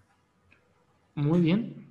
Yo siento que pues ya con Zoe 101 estoy, ya, ya terminé, así que cuando esto cierra la tercera ronda y pues vamos a la cuarta ronda, ya solo nos queda la cuarta y quinta ronda, vamos contigo Carlos, vamos a ver qué... qué faltan dos rondas, bueno, veamos a darle, esperemos que tengamos para bueno, lo que yo podría decir ahorita es que eh, en series, mm, eh, antes de, ir con la más fuerte, que voy a dejar al final y esa sí me gustaría, sería la que más me gustaría hablar, pero como necesitamos para la cuarta ronda, si tuviera que dar otra, mm, estaba pensando en cuál poner, pero antes de la principal, pero me quedo con otra para terminar de hablar del, del Dan Snyderverse y esa es obviamente la que vino antes de iCarly, Drake y Josh.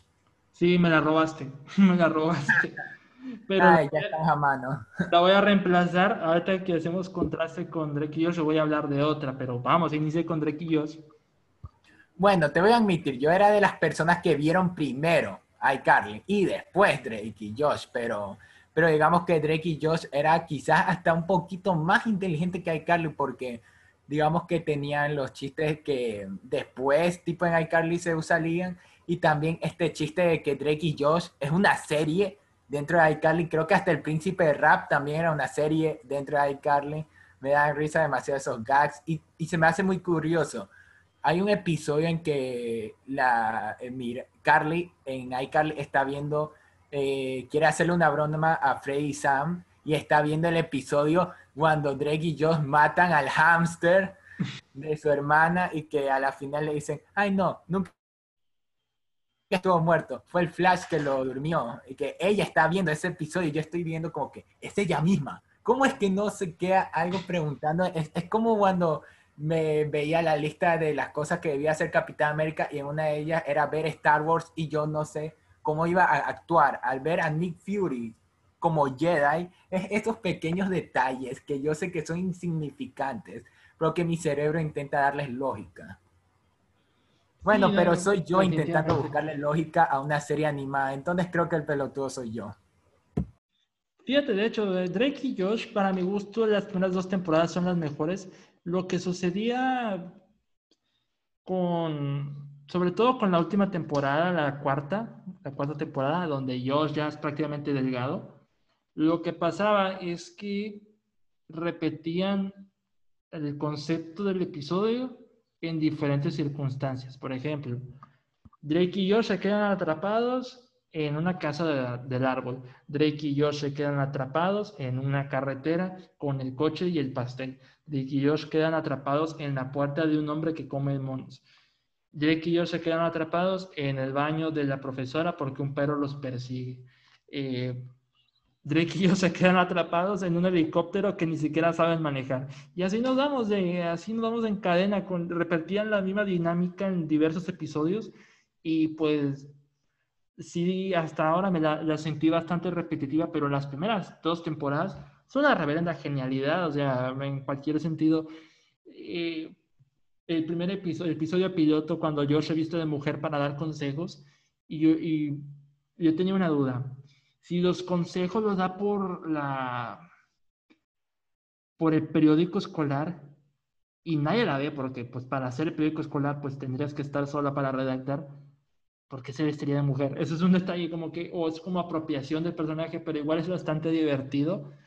Me agradó bastante y digo, yo vi el piloto cuando se estrenó en televisión abierta y dije, no, esto es una, una una locura. Yo tenía seis años y pues ya de a partir de ahí empecé a ver y a ver y a ver y a ver, a ver. Solo que es una serie estilo The Office. ¿Por qué? Porque la primera temporada tiene seis episodios, cinco episodios y la segunda ya aumentaron a 20. Y yo, oh, caray. O sea, ya bueno, esto pasa más porque hay algunas series que consideremos que tienen su primera temporada que es como prueba, digamos, hasta The Office. la primera temporada es una copia a la versión original inglesa y que ya para la segunda temporada tomaron su propio mood y eso les hizo que tuvieran más episodios y creo que hasta con The Walking Dead también que hubo la huelga de escritores y con otras series parecidas que su primera temporada son como prueba a ver cómo sale, hacen pocos capítulos y creo que eso hicieron con Drake y Josh en ese momento, no sé. Sí, digo, Drake y Josh te han mostrado ah, bastante fuerza, eran los reyes de Nickelodeon, los reyes del humor y sus, especiales también eran bastante divertidos. Por ejemplo, en el que van a Hollywood eh, y se enfrentan con criminales que imprimen billetes falsos, es como que... Siquiera yo asumía que en ese entonces era lavado de dinero, pero no es así. pero también está el del camarón gigante que marca el final de la serie, que es un final bonito, que cierra ciertos momentos y homenajea a otros y la película de Navidad, que en lo personal está bien, digo, se siente muy distinta, pero los homenajes a la serie también están presentes. Pero pues yo creo que todo el mundo conoce a Drake y Josh, este dos hermanastros, uno eh, guapo, carismático, pero bastante descerebrado, y el otro gordito, sin, eh, que sufre puras tragedias y que le tienen mucha mala suerte. Es de esas series que pues todos hemos visto, que nos hemos reído con muchos episodios. Probablemente mi favorito. Hmm, es que tengo varios. Pero yo creo que también es de la cuarta temporada. De la cuarta temporada creo que, que sido uno de mis favoritos. Uno en el que Josh se independiza y deja de lado a Drake. Es como que por, por culpa de Josh que sufrió algo, eh, un percance por culpa de Drake, Josh decide alejarse de Drake y vivir su propia vida con sus amigos, sus respectivos amigos. Y ahí es donde Drake se da cuenta que él no es nada sin Josh, todo le va mal y no puede hacer nada sin Josh, como que él lo necesita y ese tipo de detalles, ese tipo de episodios le hacían bastante falta y eran un sabor bastante fresco para la dinámica que estaban repitiendo en esta temporada de que se quedan atrapados aquí, se quedan atrapados allá, se quedan atrapados acá, ese tipo de cosas.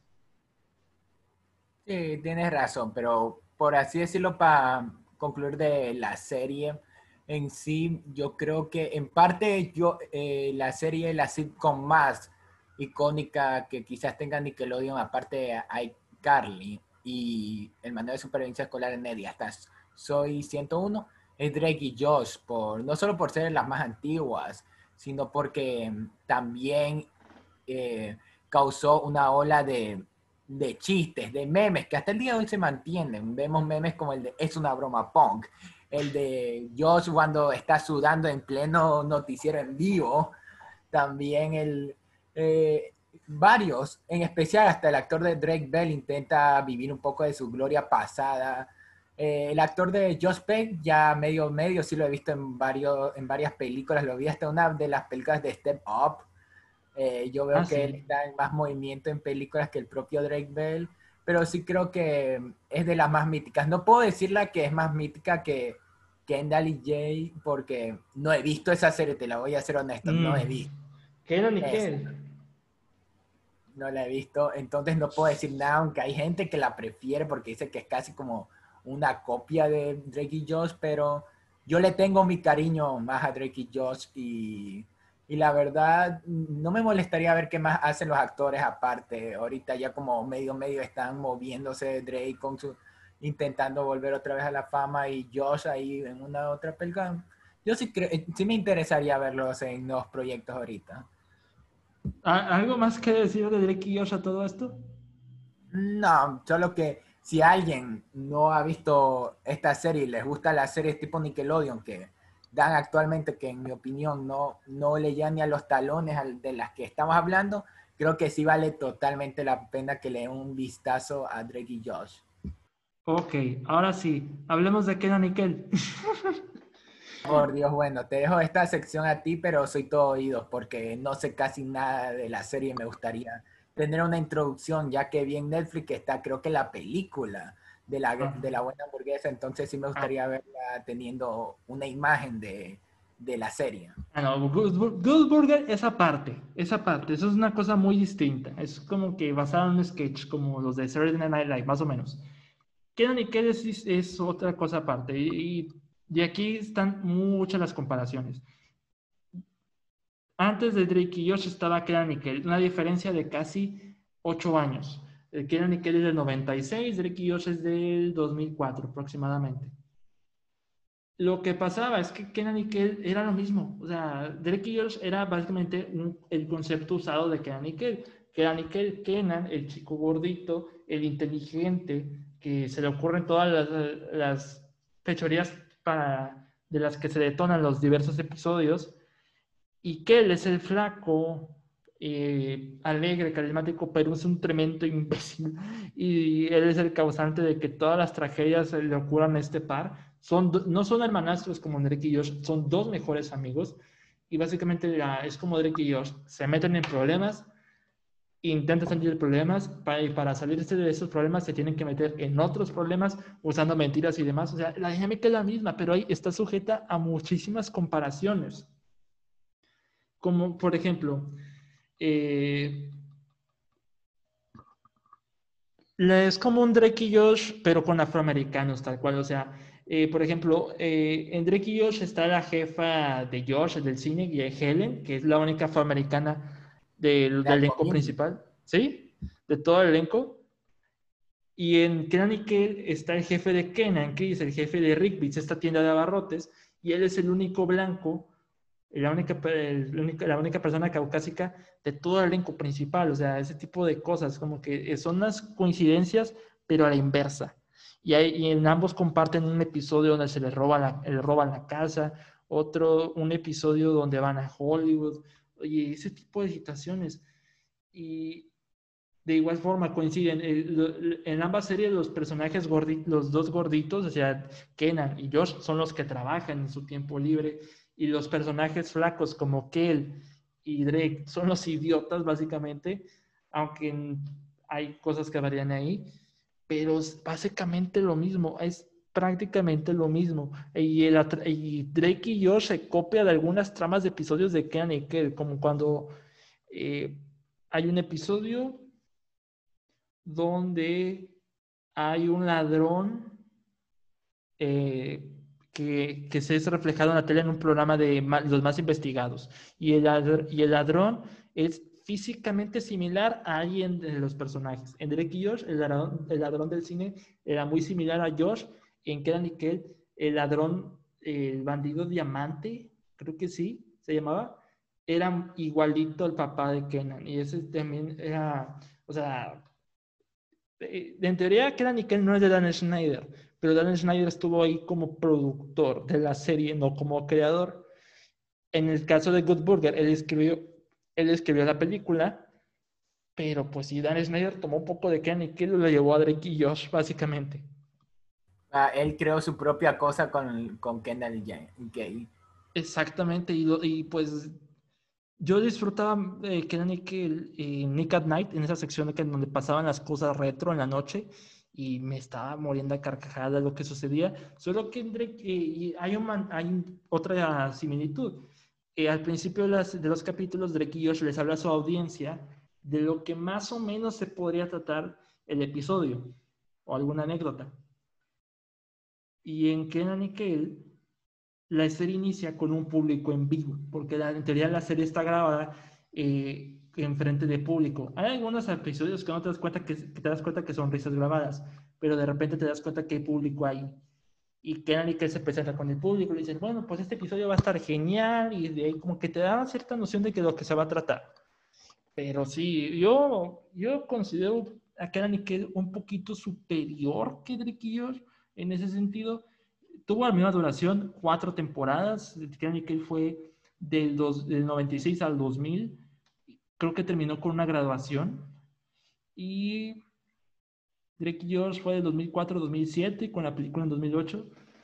Y Good Burger es aparte. Good Burger fue durante la serie y es basada en un sketch que tenían en el programa de Old Dad, que son el programa de sketches para niños, que tenían cosas chistosas, porque Kenan y Kel fueron eh, sacados del show de Old Dad y los llevaron a hacer su propia serie. Y con Drake y Josh fue el caso de, un caso bastante similar, porque ellos fueron sacados del show de Amanda, de Amanda Vines, también de Dan Schneider, para llevarlos a hacer su propia serie. Para variar, hay muchas similitudes y diferencias que, que, se reflejan en esa serie, como que te das cuenta. Bueno, y muchos se quejan, no, esta es una. Eh, como que no es tan buena Drake, eh, que ves mejor Drake y yo. Pues sí, pero de repente te das cuenta que esta le copió a otra y las tramas de los otros episodios están como que un poquito mejor ejecutadas, aunque, aunque eso se puede debatir. Digo, ya me explayé mucho con Kenan que, pero en teoría quería, quería, remarcar eso porque también es, forma eh, parte de, mi infancia, yo la disfruté enormemente, pero sí, hay muchas cosas que tocarle a Kenan y que no, no, prefería que la vieras, probablemente algunos episodios en YouTube, ahí te das cuenta de cómo se manejaba eso.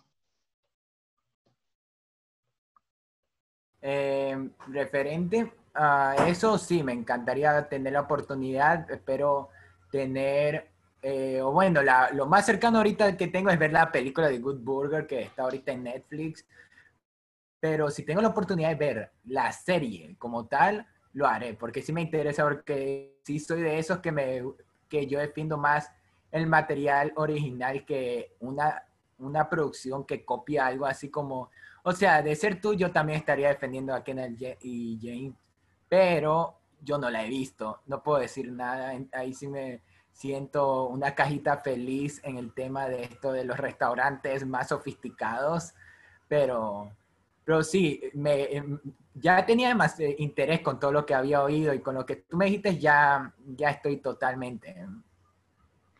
Sí, otra similitud es eh, otro de los personajes, la, eh, en cada, bueno, pues son de, en la familia de Kenan, o sea, que él no es parte de la familia tal cual, que, él, eh, es el mejor amigo de Kenan, pero ambos personajes tienen una hermana, o sea, eh, Drake, Drake y Josh y Kenan, de Kenan y Kel, tienen una hermana y la hermana como que es bastante convenenciada con ellos, como que si hacen algo por ellos sería el cambio de algo. Ese tipo de cosas manejan. Te digo, hay muchas cosas que tocar esta serie, muchas similitudes. Y The Good Burger, yo disfruto mucho de Good Burger, se me hace una película bastante divertida, obviamente con el toque Schneider, y hay unas cosas que veo que con la edición sí se siente un poco devaluada, pero pues como quiera la disfruto y como fiel fan de las hamburguesas, todo bien por mí. La veré de una, tenga la oportunidad. Tú sabes que ahorita, después del podcast, tengo varias cosas pendientes, pero ahí, si en estos días tengo la oportunidad, la veré y te comentaré. Excelente. Bueno, pues no tengo nada más que decir de Kenan y Kel. Si te gustas, vamos a la última ronda para ver cuál serie dejaste para el final. Uy, mira, te digo que la, la última serie es tan especial para mí que me gustaría hacerte primero la tuya y dejar para el final la, mía. ¿Qué opinas? Ok. Yo dejé muchas series fuera de Disney, pero yo las vi en un momento donde ya no era tan niño. Por ejemplo, ya a mí me gustaba mucho Par de Reyes con Mitchell Musso y, y Doc Shaw. A mí me acuerdo. Sí, la, la primera temporada quizá la más destacable, pero pues eh, también tenía lo suyo. Me gustaba mucho el tema musical de esa serie de Mitchell Musso, porque el chico me quedaba muy bien en ese entonces. También veía Estoy en la banda, también veía Lab Rats. Lab Rats sí la terminé, se me hace algo ridícula por momentos, pero pues también tenía lo suyo. Um, Saki Cody, disfrutaba mucho Saki Cody porque mi crush, otra de mis crushes fue Ashley Tisdale en Ashley Tisdale, la que es de Sharpay en su momento, eh, donde era en el hotel. Y por momentos Hannah Montana, también me tocaba ver Hannah Montana. Y pues ahora pues yo creo que cierro un poquito con, con Cartoon Network. Esta serie también yo la me tocaba verla varias veces. Eh, definitivamente es una de esas series que donde se refleja sobre todo el valor de los niños en el mundo, sin duda alguna y pues tiene uno de los doblajes más irreverentes y divertidos que me ha tocado ver en mucho tiempo, sobre todo por la mexicanización. Aquí en México tomaron mucho de ese doblaje. Y pues estoy hablando de los chicos del barrio. Uy, esa, esa es una que yo tuve que sacar porque había datos que no me acordaba del todo, pero, pero qué bacán que podamos hablar de esa serie, qué bacán. Sí, digo, te dije, te dije con eh, Billy Mandy, hay una película de cierta caricatura que se alcancé a ver. Bueno, pues esa fue Los Chicos del Barrio. Como, yo creo que esa marcaba el final de la serie o algo por el estilo. Uy, ese final, uno de los mejores finales de series animadas, en mi opinión. Tremendo final. Ahorita creo que hace, no, creo que lo vi hace unos dos años, tres de nuevo, y me salieron las lágrimas, honestamente. Mi hermano está interesado en ver la serie, quizás tengo, debo ver la forma en que la vea. Pues mira, Los Chicos del Barrio, pues para los que no la conocen, es, un, es una serie de Cartoon Network que básicamente se refleja así.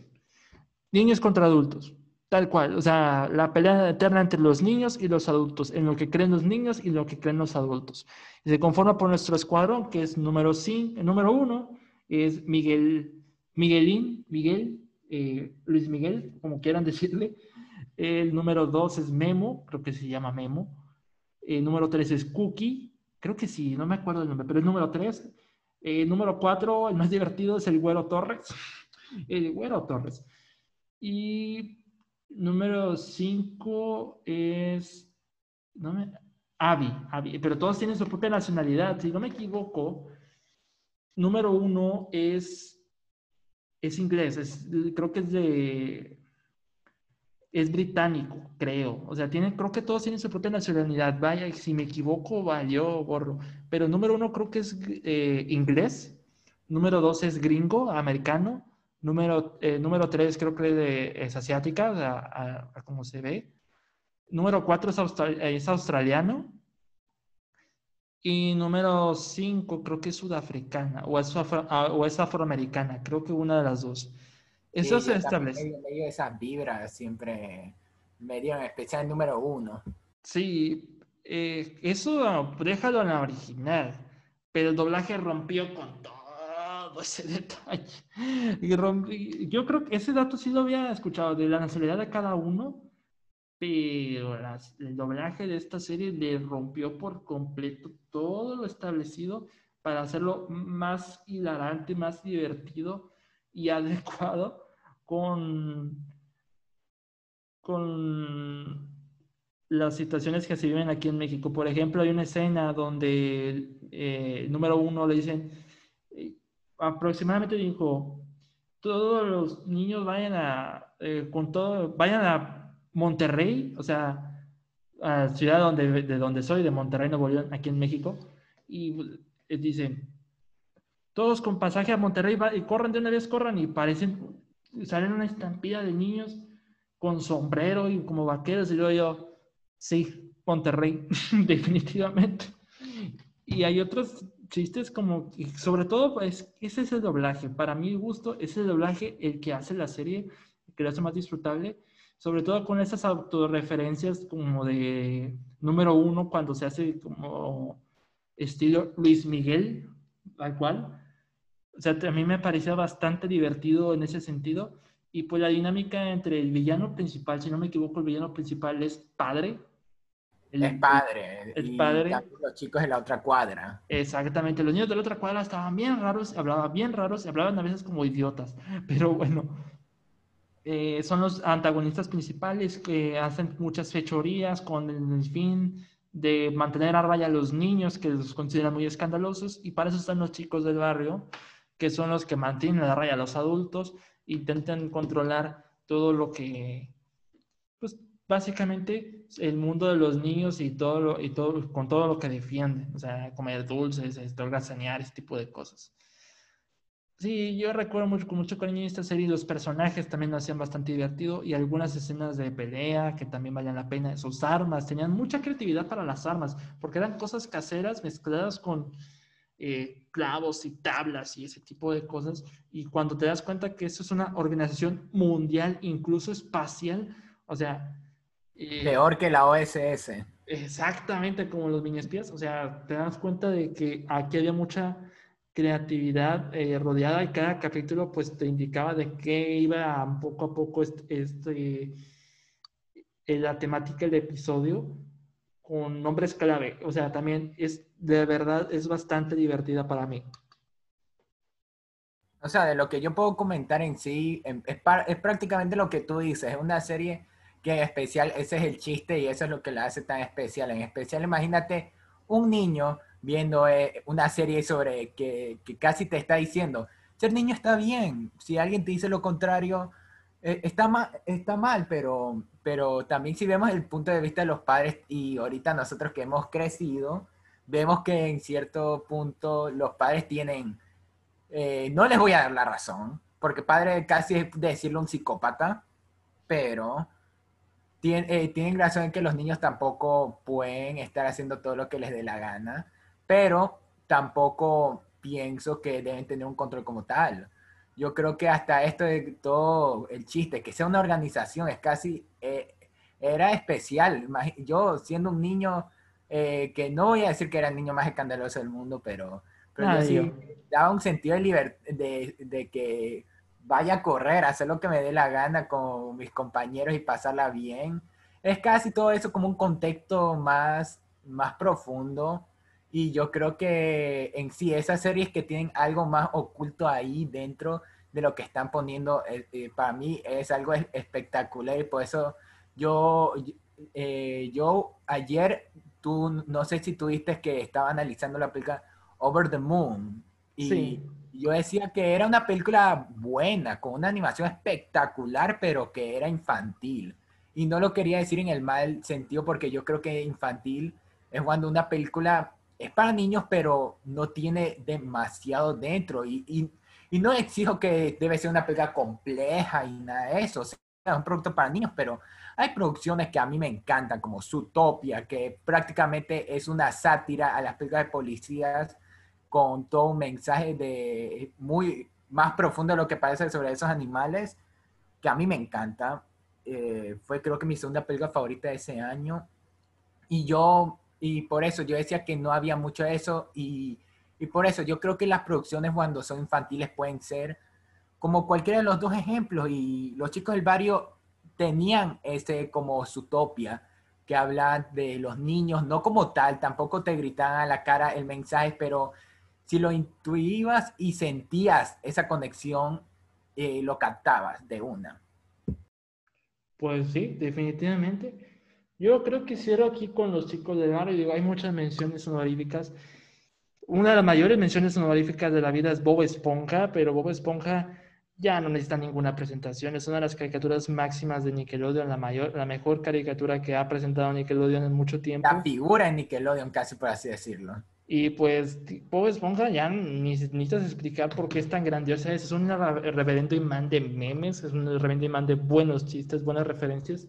Y pues ahora que viene su nueva película en Netflix, película que ya vi eh, por métodos muy alternativos, debo decir que Bob Esponja al rescate, la tercera aventura de Bob Esponja, no defrauda para nada. Hay ciertos momentos que digo, ay, flojea un poco, pero mm, no defrauda para nada, tiene un lindo mensaje, un lindo homenaje a la trama de Garibaldi a casa al final de los créditos. O sea, es igual bastante divertida y pues ya que viene este 5 de noviembre a Netflix, pues véanla y la animación es hermosísima, probablemente la mejor animación que he visto en el año, a menos que llegue Sol y la, la destroce. Por ahora la, en animación para mí es Over the Moon, pero con solo ver los trailers de Sol, parece que le van a hacer patadas a todas. En efecto. Y pues por ello imagino que Bob Esponja pues esté un poquito a la par del Sol, pero yo creo que Sol va a terminar ganando.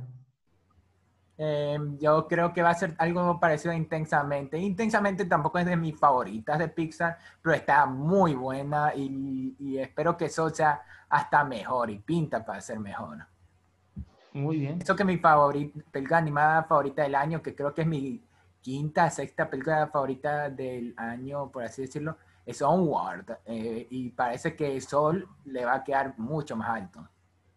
Sí, le va a sacar mucho más ventaja el, detalle de Soul, pero bueno, pues vamos a, a continuar y finalizar con el episodio con tu serie que has dejado para el final.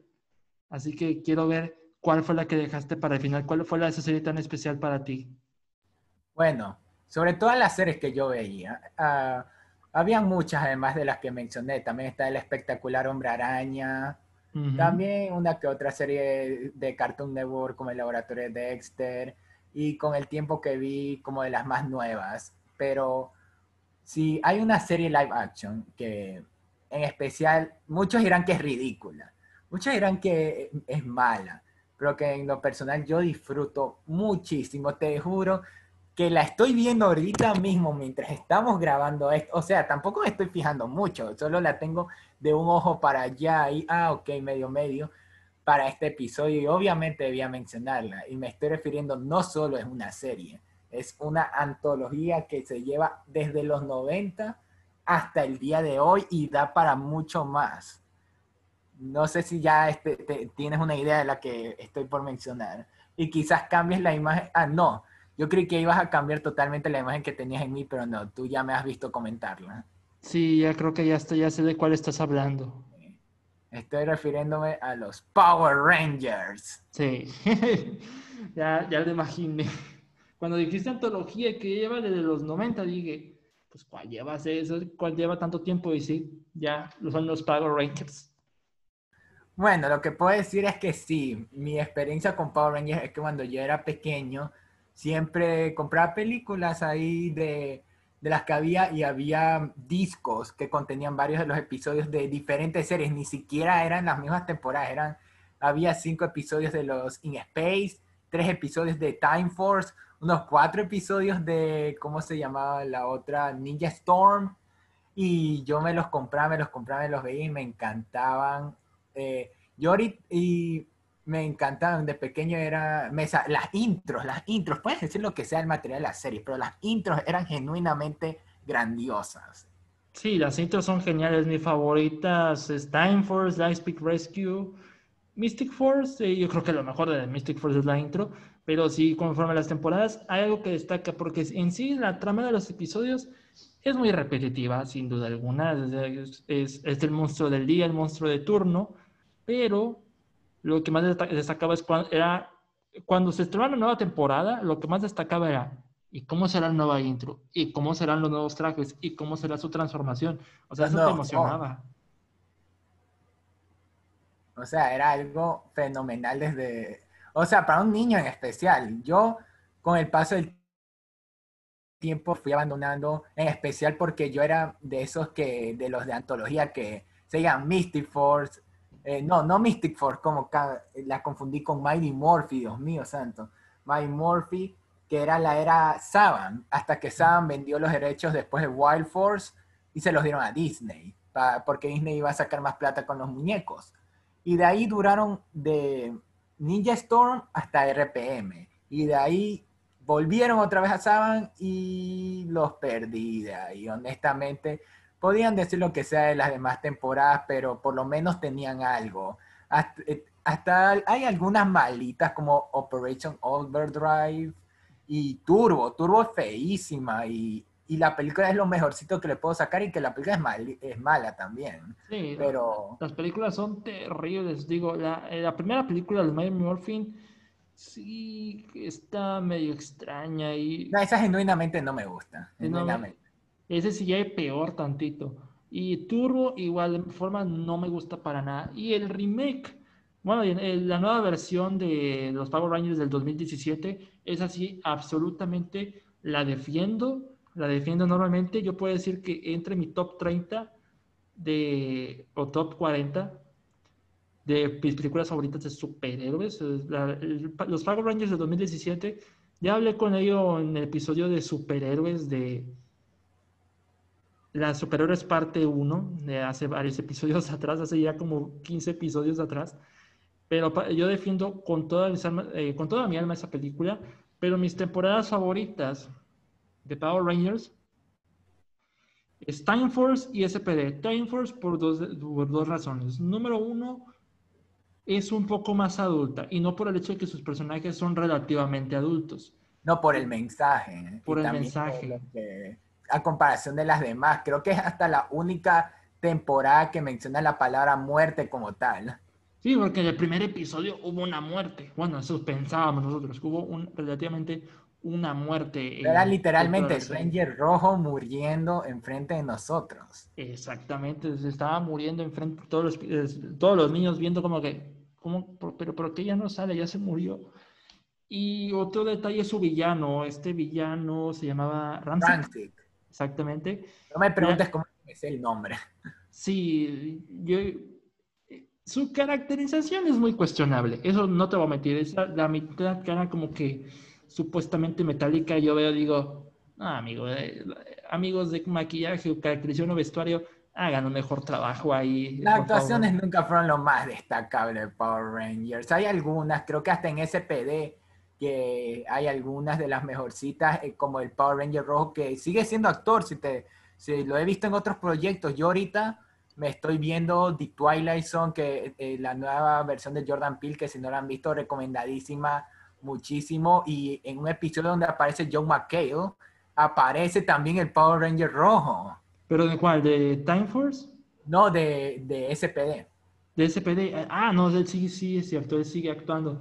No, de Time Force, Time Force de Jason, creo que se llama Jason. Jason Found. Yo lo he visto que es de los más actores que siguen en, en puras convenciones con el Jason David Frank. Yo lo vi que la Comic Con Ecuador le hizo una entrevista recientemente por Zoom para hablar un poquito de su opinión de Time Force y de lo que opina de los Power Rangers. Estuvo muy interesante. No la vi completa, pero qué buen sujeto ese man.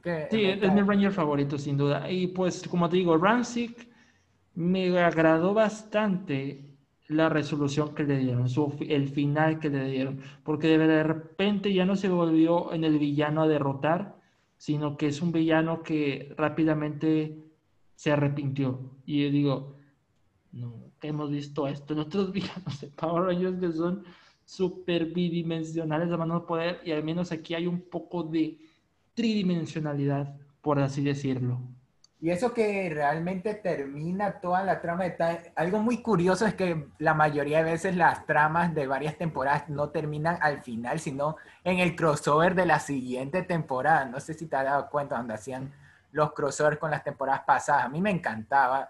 Y, y en el que hicieron con Wild Force, que los villanos de Wild Force que combinaban esos orcs eran con los mutantes de Time Force, tuvieron que unirse y que hasta Rancid tuvo que, casi se murió Rancid, yo creí que se iba a morir, pero no, a la final lo que el sacrificio que usó sirvió para que terminara siendo humano. Entonces a la final, si vemos la línea cronológica, ese es casi, por así decirlo, el final del personaje. Sí, estuvo bastante bien. Y pues como en Time Force eran policías del tiempo, pues SPD, era policías de, básicamente del espacio y tiempo. No, del espacio y tiempo no, sino básicamente del futuro. Policías del futuro, vamos a dejarlo así. Y SPD, pues todos amaban SPD, de su tema musical, sus transformaciones, sus trajes, sus personajes.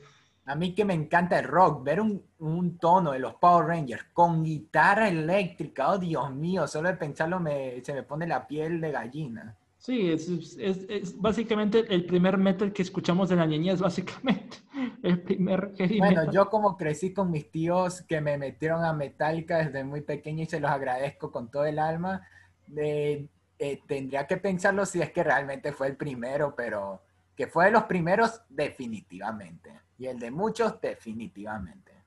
Sí, hay muchas temporadas, pero ese, ese PS se queda rotundamente en mi corazón. Yo también tuve otro crush con Z ahí como, como personaje, pero pues hay otras temporadas que también me agradaron, como Dino Trueno. Dino Trueno también me pareció bastante bien. Yo, también comparé Dino Trueno con Time For porque ambas hablan del legado eh, y casi no tanto el futuro, pero más del legado que, de que uno puede dejar, en especial tanto en Time For que habla del tiempo y Dino Trueno que es casi como el legado de todas las temporadas porque tiene al mítico Tommy Oliver eh, siendo mentor. Por alguna razón, no sé si te diste cuenta que en Dino Trueno hay un episodio Legado de Poder donde les muestra todas las historias de los Power Rangers, están grabados, todos los Power Rangers, y yo me pregunto, ¿cómo es que Tommy consiguió una grabación de este momento exactamente como está tan eh, mostrado en el episodio que pasó? Y mi cerebro intentando pegar todo eso, se queda ahí una hora pensando. No, deja tú, la pregunta es, ¿cómo es que Tommy es doctor? o sea, ni siquiera, me imagino que ni siquiera acabó la prepa o, o la universidad por luchar por defender al mundo como CEO y como, y como turbo, y este tipo ya es doctor, ¿cómo, de dónde sacó el título?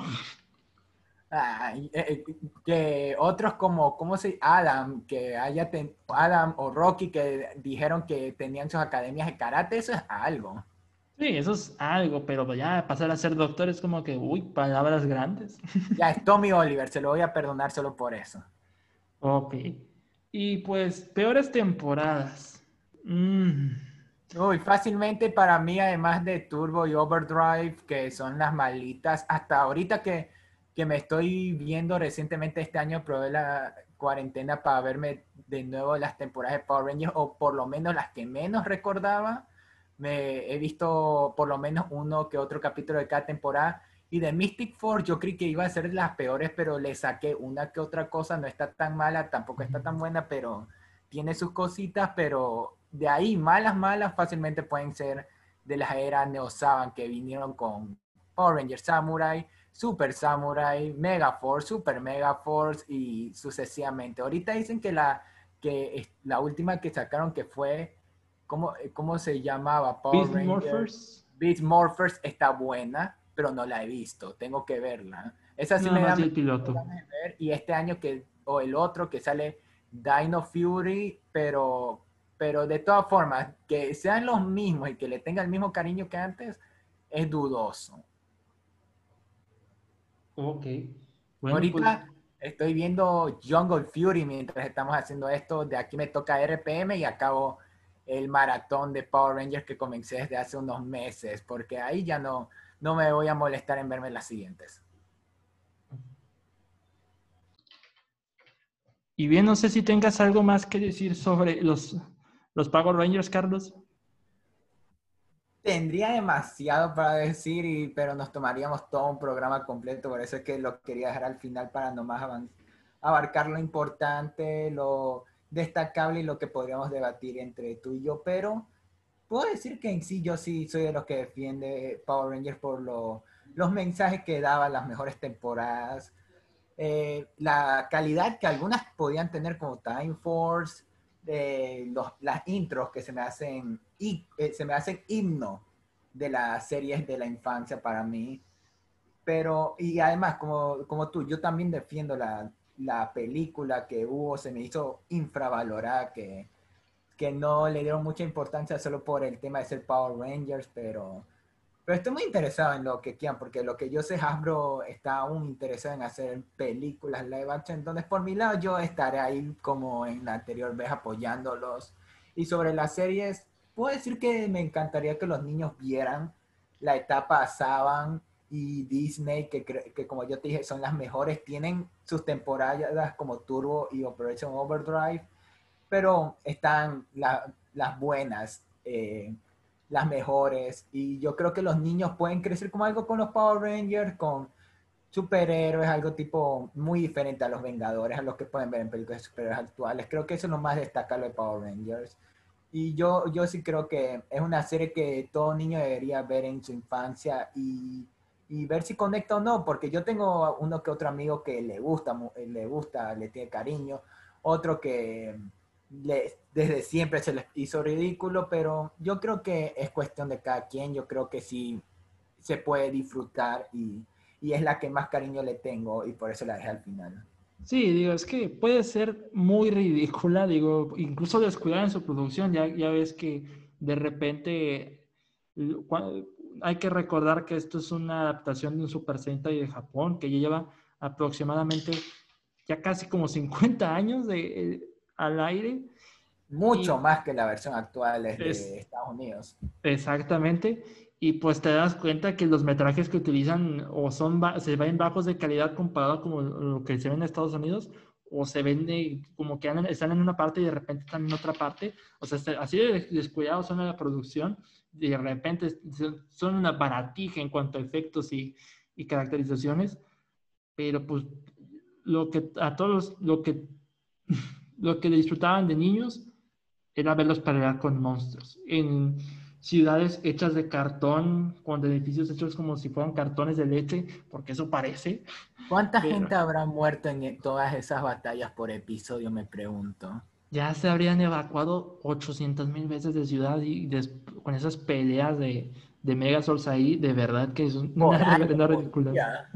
Sí, no, por semana, por semana. Es como el meme que del, álbum de Mega de que pone al esqueleto viendo la explosión atrás y dice, ay, mira, los Power Rangers está, eh, acaban de matar al monstruo de la semana. O bueno, como te contaba, no pasó nada el día de hoy. Exactamente. Bien, no sé si hay ahora sí algo más que hablar, decir de los Power Rangers. Nada, ya es cuestión de cada quien, pero es en mi opinión, de todas las de la lista y de las que mencionamos, es la que más cariño les dejo. Y no sé si tengo que decir algo más para expresarlo, pero creo que lo expresaste además. Muy bien, bueno, yo creo que con esto podemos cerrar, cerramos con broche de oro este episodio de Series de la Infancia. Me gustaría hacer una parte 2 con los próximos episodios, pero ya no les prometo nada después de lo que está sucediendo y ya no quiero programar más episodios porque de repente algo extraño suele suceder y se suspenden y se retrasan, como siempre suele suceder. Pero bueno. Y primero que nada, antes de despedirnos, quiero agradecerte mucho, Carlos, por estar en este episodio. Muchas gracias por acceder a a participar en este episodio bastante especial, el episodio número 40. Y pues de verdad que fue un, un rato muy agradable estar contigo. No, David, gracias a ti por la, por la invitación. Yo ahorita haber conversado contigo la pasé increíble. Tengo que ahorita decir tomar mis actividades, terminar la serie de Queen Gambit hoy para hacerle un análisis, ver Borat en la noche y tener una que otra cosa que tengo que hacer, pero valió la pena totalmente hablar contigo y espero, si necesitas un invitado para el especial de las mejores películas del año, tú sabes que yo totalmente invitado y además que me encantaría debatir de varias películas de tu lista de Letterboxd contigo. Definitivamente, eso será un hecho. Digo, bueno, por, ya quiero que sea diciembre para hacer ese episodio. Y pues, de verdad, muchísimas gracias. Y antes de terminar, antes de decir nuestras redes sociales, el episodio de Halloween, como les comenté, está planeado para el 30 de octubre o el 31 de octubre, pero ese episodio podría estar en peligro debido a las complicaciones que se han estado generando, así que pues en mi Twitter les haré saber, pero hablando de Twitter, Carlos, tus redes sociales y de tu podcast, ¿verdad? Al aprovechar. Bueno, para decir, como ya mencioné, tenemos el podcast con mis amigos Palomitas en serie, donde decimos semanalmente las noticias más, que más han sonado en el mundo del cine y series y también una que otra que ha pasado desapercibido, pero que es igual de importante. Y también que en Halloween tenemos una sorpresa para todos los suscriptores que ahí sé que nuestro canal de YouTube y nuestro podcast en Spotify Palomitas en serie. En redes sociales tengo mi Letterboxd donde estoy siguiendo también a David, Carlos F. Mideros y de ahí tengo Twitter, pero más uso Instagram y Facebook donde me pueden encontrar como Fernando Mideros o Carlos Fernando Mideros. Muy bien, bueno, pues ya se la saben conmigo. Me pueden encontrar en Twitter como arroba DavidCat21, CAF con V. El podcast lo pueden escuchar en Spotify, Anchor, Google Podcast y Apple Podcast. También pueden, pueden seguir a La Cueva del Cine en Twitter como arroba La Cueva del Cine 1 y el blog de WordPress como La Cueva del Cine y también del mismo nombre en la página de Facebook. Y pues estoy disponible en Letterboxd como David Cavazos, sí, David Cavazos con D y C mayúsculas y todo pegado. Y pues, pues no queda más que decir. ha sido un episodio bastante curioso en tiempos semi-COVID, ¿no? ¿Cuál semi? Tiempos covidianos, básicamente.